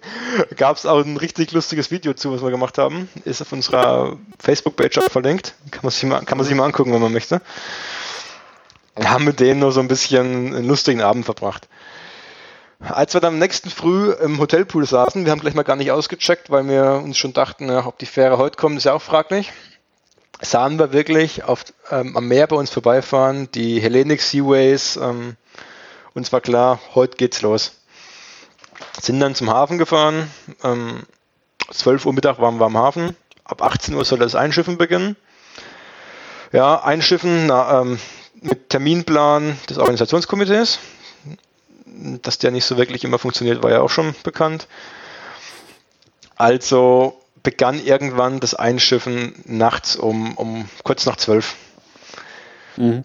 Vorher wurden die Pässe aller Rallye-Teilnehmer eingesammelt. Jetzt standen wir ohne Pass im Freihafen in der Türkei. Pässe deswegen eingesammelt, die mussten nach Mersin äh, gekarrt werden. Mersin 110 Kilometer von Iskenderun entfernt, weil in Iskenderun normal keine Personenschiffe ablegen. Das heißt, dort war niemand, der uns die Pässe, die Ausreise stempeln konnte. Okay. Also ist einer von, vom Organisationskomitee mit einem großen Karton voller Pässe nach Mersin, nach, nach Mersin gefahren. Hat dort wahrscheinlich auch wieder irgendeinen Grenzer geschmiert und der hat alle Pässe durchgestempelt. Also ging es endlich auf die Fähre. Auf der Fähre ja, kann man nicht viel zu sagen. Ähm, wir hätten Zimmer mieten können für 160 Euro pro Nacht und Person, was irgendwie 90 Prozent der Rallye-Teilnehmer zu teuer war. Hm. Das heißt, wir haben ein Camp, sage ich mal, ein Schlaflager mitten auf dem, mitten im Salon und in den, auf den Fluren überall haben Rallye-Teilnehmer genächtigt. bis wir mit knapp 24 Stunden Überfahrt in Israel ankamen. Okay. Während der Fahrt haben wir noch erfahren, ja, wir hätten eigentlich zwei Tage Israel gehabt, weil die Fähre zu spät ankam, haben wir keinen Israel-Aufenthalt mehr. Das heißt, wir müssen in zwölf Stunden durch Israel durch. Mhm. Wir haben um 12 Uhr nachts, also 0 Uhr nachts in Israel angelegt. Um 12 Uhr Mittag müssen wir am Grenzübergang sein nach, nach Jordanien. Mhm. Wir wollten allerdings auch von Israel sehen. Alle anderen Teams sind aus ähm, sind in Israel eingereist, haben sich erstmal irgendwo einen Schlafplatz gesucht, haben drei, vier Stunden geschlafen und sind dann gestartet. Wir haben gesagt, nein, wir wollen, wir wollen, äh, ähm, sagen wir das, wir wollen Jeru Jerusalem, Jerusalem, Jerusalem sehen, wir mhm. wollen Bethlehem sehen, ähm, wir wollen was von Israel sehen auf jeden Fall. Wir wollen ans, ans, ans Tote Meer. Das heißt, wir sind losgefahren und sind nicht nach den Anweisungen gefahren, die wir für, für den verkürzten Aufenthalt bekommen haben. Der ursprünglich war geplant, wir fahren nach, nach Haifa, Haifa, Tel Aviv, und Tel Aviv dann mhm. kürzester Strecke nach ähm, Eilat am Roten Meer. Wir haben uns entschieden, nein, wir fahren erstmal ganz nach Osten und fahren dann an, am östlichen Ende von Israel runter. Sind runtergefahren, ähm, haben uns dann irgendwann einen Schlafplatz gesucht, kurz vor Jerusalem. Haben dann kurz nach Jerusalem reingeguckt. Unser Zeitplan war extrem schlecht, sage ich mal. Ähm, das hat schon einen Grund gehabt, warum die uns einen verkürzten Israel-Zeitplan gegeben hätten. Ähm, sind immer weiter Richtung Süden gefahren, bis uns dann die ersten E-Mails und SMS und WhatsApp-Nachrichten erreicht haben, was macht ihr in Palästina, was macht ihr im Westjordanland? Das heißt, wir haben es, ohne es gemerkt zu haben, sind wir mitten in der Nacht über irgendeine grüne Grenze ins Westjordanland nach Palästina eingereist. Haben keinen Stempel im Pass bekommen, nichts. Ähm, das hat so lange gut getan, bis wir an einem ersten Grenzposten standen. Die haben aber uns nur gesehen, ähm, deutsche Autos, Rallye, ähm, in Israel war die Rallye wohl auch sehr bekannt, die haben uns einfach durchgewunken, ohne irgendwas mhm. gesagt zu haben. Militärcheckpoints hat man in Israel sowieso laufend. Ähm, also wir waren es mittlerweile gewohnt, dass wir irgendwie alle 10 Kilometer durch den Militärcheckpoint durchgefahren sind, wurden aber nie kontrolliert. Irgendwann sagt Simon, guck mal Marcel, da vorne das Mädel an dem Checkpoint, die können es jetzt kontrollieren, oder? Und ich so, hm, ja, warum nicht? Auf einmal hat die Israelin einen Schritt auf die Straße gemacht mit ihrem Sturmgewehr im Anschlag und hat uns hat das Auto gestoppt am nächsten Militärcheckpoint. Und nicht nur Simon, das hättest du jetzt nicht machen müssen. Ähm, dann war die aber von der Rallye einfach so fasziniert, dass sie mit uns ein paar Minuten Smalltalk über die Rallye führen wollte. hat dann noch mit uns, äh, hat dann noch unseren goldenen Edding genommen, hat auf unserer Motorhaube noch irgendein Sprüchchen auf Hebräisch geschrieben, hat sich auf unserer Motorhaube verewigt, hat ein Foto mit uns gemacht für, für Facebook und war wirklich fasziniert und hat uns weiterfahren lassen. Wir sind dann ins Negev gefahren, also Negev, größte Wüste Israels. Ähm, Sand und Sandgestein, Geröllwüste und einfach nur staubige, trockene, verdörrte Landschaft. Wir sind da gefahren, keine halbe Stunde. Auf einmal hat ein Wolkenbruch eingesetzt. Das Negev hat zwei Regentage pro Jahr und wir haben einen riesen Gewitter im Negev erlebt. Und was du dann erlebt hast, ähm, das war der Wahnsinn. Ähm, auf einmal hat die ganze Wüste ist grün geworden, es hat alles zu blühen angefangen. Es ist, die Wüste ist zum Leben erwacht quasi. Mhm. Ähm, just in dem Moment, wo das Regnen aber aufgehört hat, hat es keine keine Stunde gedauert, war wieder dieselbe trockene, trostlose Landschaft, die, die vorher auch schon war. Wir sind also durch, durch Israel durch, Totes Meer haben wir in dem Fall nochmal streichen müssen, weil der Zeitplan es einfach nicht hergegeben hat. Mhm. Standen wir an der Grenze zu Jordanien. Da haben sich wieder alle Teams gesammelt. Wir mussten eine Sammelausreise machen aus Jordanien. Äh, pardon, äh, aus Israel, äh, aus, aus, Israel, Israel. Sammeleinreise nach Jordanien. Und das ging aus Israel raus wirklich richtig unkompliziert. Wir standen, es, wir standen alle Autos in einer Reihe. Es sind, Grenze, es sind zehn Grenzer durchgelaufen, haben die Pässe gestempelt, haben gerade die Autos kontrolliert und wir durften aus Israel ausreisen. Wir haben keine halbe Stunde gebraucht, damit alle 666 Teilnehmer ausreisen durften. Problem war aber dann die Einreise nach Jordanien. Da gab es zwei Grenzer, die den jordanischen bürokratischen Einreiseprozess gemacht haben. Unsere Autos sollten ja in Jordanien verbleiben. Das heißt, wir brauchten Dokumente, dass das Auto in Jordanien bleiben darf, ohne dass wir Steuern zahlen müssen. Normalerweise muss man auf den Neuwert des Fahrzeugs Steuern zahlen. Das wäre für unser Auto, wäre das irgendwie, wären das fast 10.000 Euro gewesen, die wir hätten versteuern müssen. Was absolut utopisch gewesen wäre. Das heißt, wir mussten eben diese lange Einreiseprozedur machen. Ähm, wir hatten vier Stunden Aufenthalt an der Grenze, bis wir erstmal am Grenzposten waren. Haben dann relativ unkompliziert unsere Pässe gestempelt bekommen, haben dieses jordanische Ersatzpapier bekommen und waren in Jordanien. Jordanien an diesem Tag ähm, hatten wir eigentlich nur ja, zur freien Verfügung, sage ich mal. Wir waren um 4 Uhr in unserem Hotel. Das Hotel wurde, damals, wurde jetzt von der, von der Rallye-Leitung gebucht. Wir waren in einem 5-Sterne äh, Radisson Blue Hotel untergebracht. Das war so als krönender Abschluss für die Rallye mal Luxus. Wir haben mhm. vier, äh, drei Wochen ähm, unter widrigsten Verhältnissen, sage ich mal, in Hotels übernachtet. Ähm, zum Abschluss nochmal ein Luxushotel.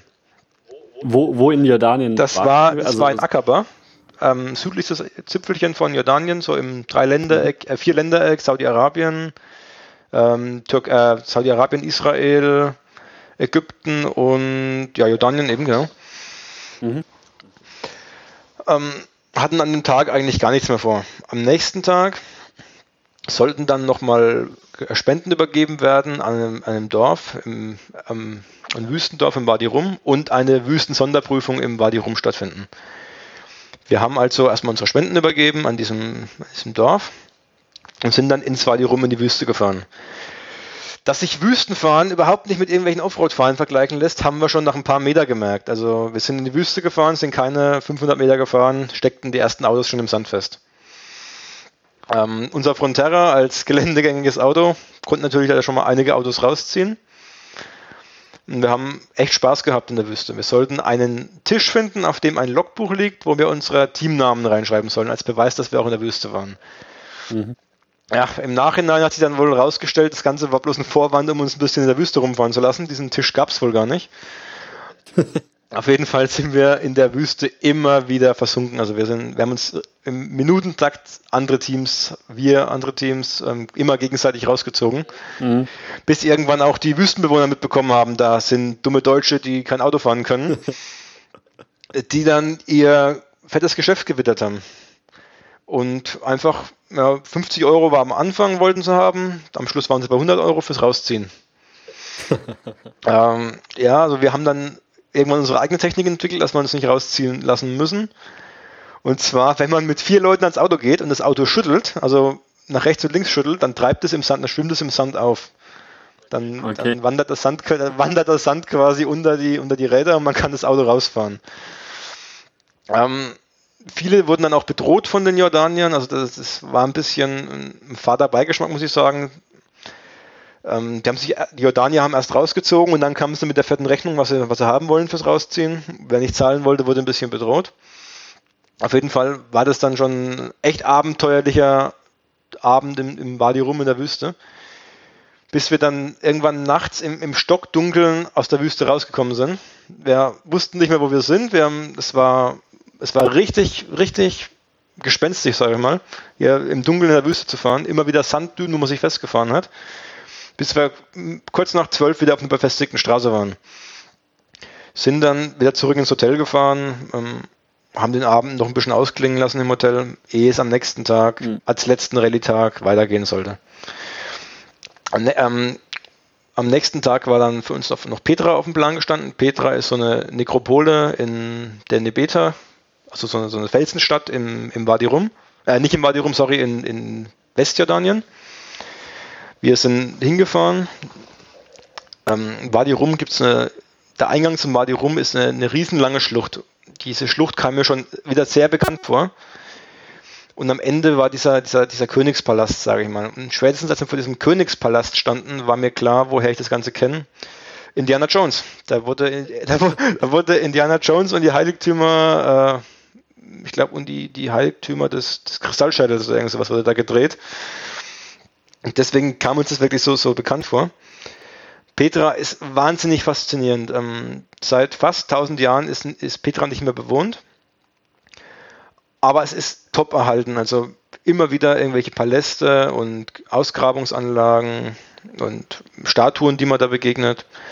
Es ist wirklich, wirklich faszinierend. Wir hatten aber leider nur sechs Stunden Zeit für Petra, weil an dem Abend das, ähm, die Abschlussfeier stattfinden sollte. Abschlussfeier war auch wieder im Wadi Rum. Ähm, nur wenige Kilometer da, wo wir uns die Nacht, immer, Nacht über mal festgefahren haben. Also schnell wieder zurück ins Wadi Rum, um rechtzeitig bei der Abschlussfeier zu sein. Was uns schon merkwürdig vorkam, war, dass zwei Autos des Organisationskomitees mit Vollgas aus dem Wadi Rum rausgefahren kamen. Das war uns schon, kam uns schon ein bisschen spanisch vor auf dem Weg mhm. zu diesem Wüstencamp dann lauter Jordanier am Straßenrand, die mit Steinen nach uns geschmissen haben. Also mm, uns war das schon mal sehr suspekt. Wir waren dann froh, wie wir in diesem umzingelten, äh, umzingelter schon, ähm, ummauerten Camp waren. Haben dann mhm. erfahren, dass kurz bevor wir angekommen sind, dass es da Ausschreitungen gab bei Spendenübergaben und dass wohl die beiden, die weggefahren sind, da wohl auch bedroht wurden. Es hat uns schon ein bisschen einen faden Beigeschmack gegeben, sage ich mal. Hatten dann aber trotzdem an diesem Abschlussabend unseren, unseren Spaß, sage ich mal. Es, es wurden erst die, also es war eine Siegerehrung an dem Abend geplant. Es gab nur vierte Plätze, lustigerweise. Also es gab einen ersten, zweiten, dritten und alle anderen bekamen den vierten Platz. Also es gab keinen, der schlechter war als vierter Platz. Okay. Ähm, haben dann unsere Urkunden und unsere Medaillen von Hakem Oyuven, das ist ein jordanischer Basketballspieler, ein sehr bekannter, an dessen Stiftung dann auch die ganzen Spenden gingen, haben wir die, die Urkunden eben erhalten. Mhm. Dann gab es noch ähm, Konzert, ein Konzert von einem königlichen Musik, äh, irgendwas, keine Ahnung, also so, ein, so eine Musik, so eine königliche Kapelle und ein Auftritt der Wüstenkavallerie. Das war sehr, sehr interessant. Mit Einbruch der Dunkelheit haben dann aber leider einige Jordanier den, die Idee gehabt, sie könnten jetzt ein bisschen das Klauen anfangen. Das heißt, die sind über die Mauer von dem Camp gestiegen und haben sich einfach an den Autos bedient. Was an den, an den Rallye-Autos zu holen war, haben sie abgeschraubt, haben es geklaut. Das wurde uns dann alles ein bisschen unheimlich und wir haben angefangen auf dem, auf dem Platz Patrouille zu laufen. Also haben sich immer Teams abgewechselt, die quasi für Sicherheit auf dem, auf dem Platz gesorgt haben weil auch die Polizei, die vor Ort war, kurioserweise gar nichts gemacht hat. Die hat eher die, die Clown Jordanier unterstützt, als uns, uns zu helfen. Im Nachhinein haben wir dann auch erfahren, dass die quasi so ein bisschen verbandelt waren. Also, dass sie zum selben Stamm gehören und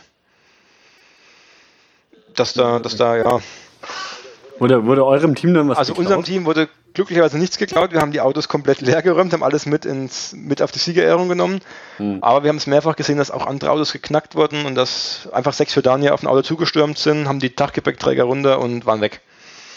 Hm. Ähm, es hieß dann, ja, wir sollen nicht mehr alleine raus, das wird jetzt zu gefährlich. Die Jordanier sind schon ähm, mit ein bisschen Hass auf uns.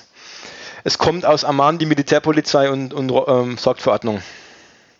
Es kam dann wirklich aus Amman, 200 Kilometer entfernt, die Militärpolizei und hat erstmal für Ruhe gesorgt unter den plündernden Wüstenbewohnern. Ähm, eigentlich hätten wir die Nacht auch noch in diesem Camp übernachten können dürfen sollen. Allerdings waren, war vielen nicht mehr danach zumute, hier jetzt noch zu übernachten, in dem Wissen, dass vielleicht doch wieder welche kommen und plündern. Also haben, ist ein relativ großer Konvoi gestartet nach, nach Amman. Kurz bevor der Konvoi starten sollte, haben wir bei uns am Frontera aber gemerkt, wir haben Platten. Wir haben uns, scheinbar hat uns jemand einen Nagel reingerammt, was auch immer, wir hatten einen Platten. Sind dann, haben uns noch von einem anderen Team einen Kompressor geliehen und haben Luft reingepumpt und sind dann im Konvoi rausgefahren aus dem Wadi Rum bis auf die befestigte Straße. Haben dann da wieder einen Platten gehabt. Das heißt, wir haben nicht nur ein bisschen Luft verloren, wir verlieren regelmäßig und viel Luft. Mhm haben wieder Luft nachgepumpt und haben uns von dem Konvoi verabschiedet. Wir haben uns sowohl von dem Konvoi verabschiedet, auch als von, von dem Team Opel, mit dem wir uns wirklich gut angefreundet hatten. Die hatten noch drei Tage Jordanien gebucht. Wir hingegen mussten aus beruflichen Gründen dann schon zurück. Die sind nochmal Richtung Akaba gefahren, wir in die Gegenrichtung, Richtung Amman. Haben uns von denen verabschiedet und sind Richtung Norden gestartet. Unterwegs noch viermal den, den Reifen aufpumpen müssen. Also es war wohl doch ein größerer Schaden. Bis wir dann die letzten eineinhalb Kilometer zum Flughafen, wo wir die Autos übergeben sollten, wirklich mit zwei Platten gefahren sind. Wir haben dann keine Lust mehr gehabt, wir sind auf der Felge quasi bis zum Flughafen gefahren. Man kann sagen, mit dem letzten Tropfen Sprit im Auto, mit dem, mit dem letzten Bar Luft im Reifen, haben wir dann den Flughafen in Amman erreicht, wo wir die, die Autos übergeben sollten. Autoübergabe, wir waren von, dem, von den Vorfällen am Abend vorher schon ein bisschen skeptisch. Die Autos sollten übergeben werden an das Organisationskomitee. Vor Ort waren aber nur zwei Jordanier, die sich nicht ausweisen konnten und nur gesagt haben, sie gehören zum Organisationskomitee. Denen wollte man natürlich nicht unbedingt die, die Schlüssel in die Hand drücken. Haben die dann erstmal bei uns behalten, das Auto abgeschlossen, nachdem wir unsere ganzen Sachen gepackt hatten und haben erstmal im Flughafen eingecheckt. Haben dann doch noch jemanden gefunden, der sich, also den wir kannten als Organisationskomitee, haben denen die Schlüssel in die Hand gedrückt und sind zurück nach Deutschland geflogen. Die Flüge waren auch gebucht übers Organisationskomitee und zwar mit Royal äh, Jordanian Airlines. Ähm, ich kann normal im Flugzeug nicht schlafen. Ich bin bei Royal Jordanien in die Economy Class eingestiegen, habe mich gefühlt wie in der Business Class und bin weggeknackt. Also ich habe ich habe das noch nie geschafft, im Flugzeug zu schlafen. Ich habe die kompletten acht Stunden Flug durchgeschlafen. Ähm, sind dann endlich in Frankfurt angekommen, sind aus dem Terminal am Flughafen raus und sind nur einer jubelnden Meute entgegengekommen. Also eine Meute ist falsch, eine jubelnde Menge. Und zwar sind ja noch viele andere Rallye-Teams zurückgeflogen an dem Tag und ohne mhm. es gewusst zu haben, haben sich bestimmt 30 Fanclubs vor dem Ausgang am Terminal versammelt und haben die, die zurückkommenden Rallye-Fahrer mit Jubel empfangen. Das war ein, ein irres Gefühl, das war einfach nur klasse. Ja, da waren wir zurück in Deutschland. Drei Wochen, 21 Tage. Ähm, ein richtiges Abenteuer, das ich jedem so nur empfehlen kann. Die Rallye findet momentan jedes Jahr wieder statt. Dieses Jahr hingegen geht sie nach Teheran, weil es mit Israel mit der Fähre ein bisschen Probleme gab. Also Iran, ähm, Türkei nach, nach Teheran dann im, im Iran. Die Anmeldung ist leider schon vorbei. Aber nächstes Jahr wieder, 6.6., äh, 3.33 Uhr, kann man sich anmelden. okay. Ähm, hast du Lust, das nochmal zu machen oder sagst du so, das ist so once in a lifetime und jetzt, jetzt ist auch gut? also ich würde es auf jeden Fall nochmal machen. Es gibt noch verschiedene mhm. Rallyes. Es gibt zum Beispiel eine, die geht, ähm, also von anderen Veranstaltern gibt es noch Rallyes. Eine, die geht auf der ehemaligen Paris-Dakar-Strecke bis nach Banjul im Senegal. Also durch, durch Marokko mhm. durch und dann ähm, Mauretanien, Dakar, Senegal. Dann gibt es eine äh, bis nach Tadschikistan und eine bis nach Ulan-Ude in der Mongolei. Und ich werde definitiv noch irgendeiner von diesen Rallyes mitfahren. Ich weiß nicht welche, ich weiß nicht wann, weil dreieinhalb bis vier Wochen Urlaub am Stück ist halt doch immer schwierig und auch finanziell ist das natürlich ein, ein richtiger Batzen, den man da in die Hand nehmen muss. Aber ich werde Hast du mal, hast du mal so aufgerechnet, was ihr an Sprit ausgegeben habt? Ähm, wir haben allein an Sprit über den Daumen 10.000 Euro verfahren. wow. Ähm, dazu kommen natürlich die Hotels. Ähm, ein großer Batzen ist die Fähre. Die Autos bleiben natürlich unten, die werden gespendet. Ähm, das ist auch. Also ich vermute mal, dass, dass es 5000 Euro pro Person waren, die man für die Rallye planen muss. Mhm. Aber es war es wert, es war jeden Cent wert, muss ich sagen. Okay, ähm, ja, dann eine, eine lange Reise einmal quer nach, nach Jordanien, ja, auf jeden Fall sehr interessant. Ich hatte davor schon mal, ich, Bekannte von meinen Eltern haben die diese Tour auch gemacht, aber es ist, ich weiß nicht, wie, weißt du, wie lange es diese Rallye gibt? Weil ich glaube, das muss vor eher 20 Jahren gewesen sein oder sowas, oder? Nee, also wir waren jetzt die elfte Rallye, die das, ähm Okay, dann waren die wohl relativ früh dabei, ja. Na gut, vor 20 Jahren, so sind ja, war ja immer bekannt, dass so die, die Alternativen mal auf dem Landweg nach Indien gefahren sind und so. Das ist ja im Großteil auch die Strecke eigentlich. Okay. Na gut, dann vielen Dank, dass du die Zeit genommen hast. Ja, ich habe zu danken. Und ähm, wenn du das nächste Mal auf Rallye gehst oder sonst wo, sag Bescheid. Dann machen wir nochmal eine Episode drüber. Werde werd ich machen. Alles klar, bis dann. Ciao. Ciao.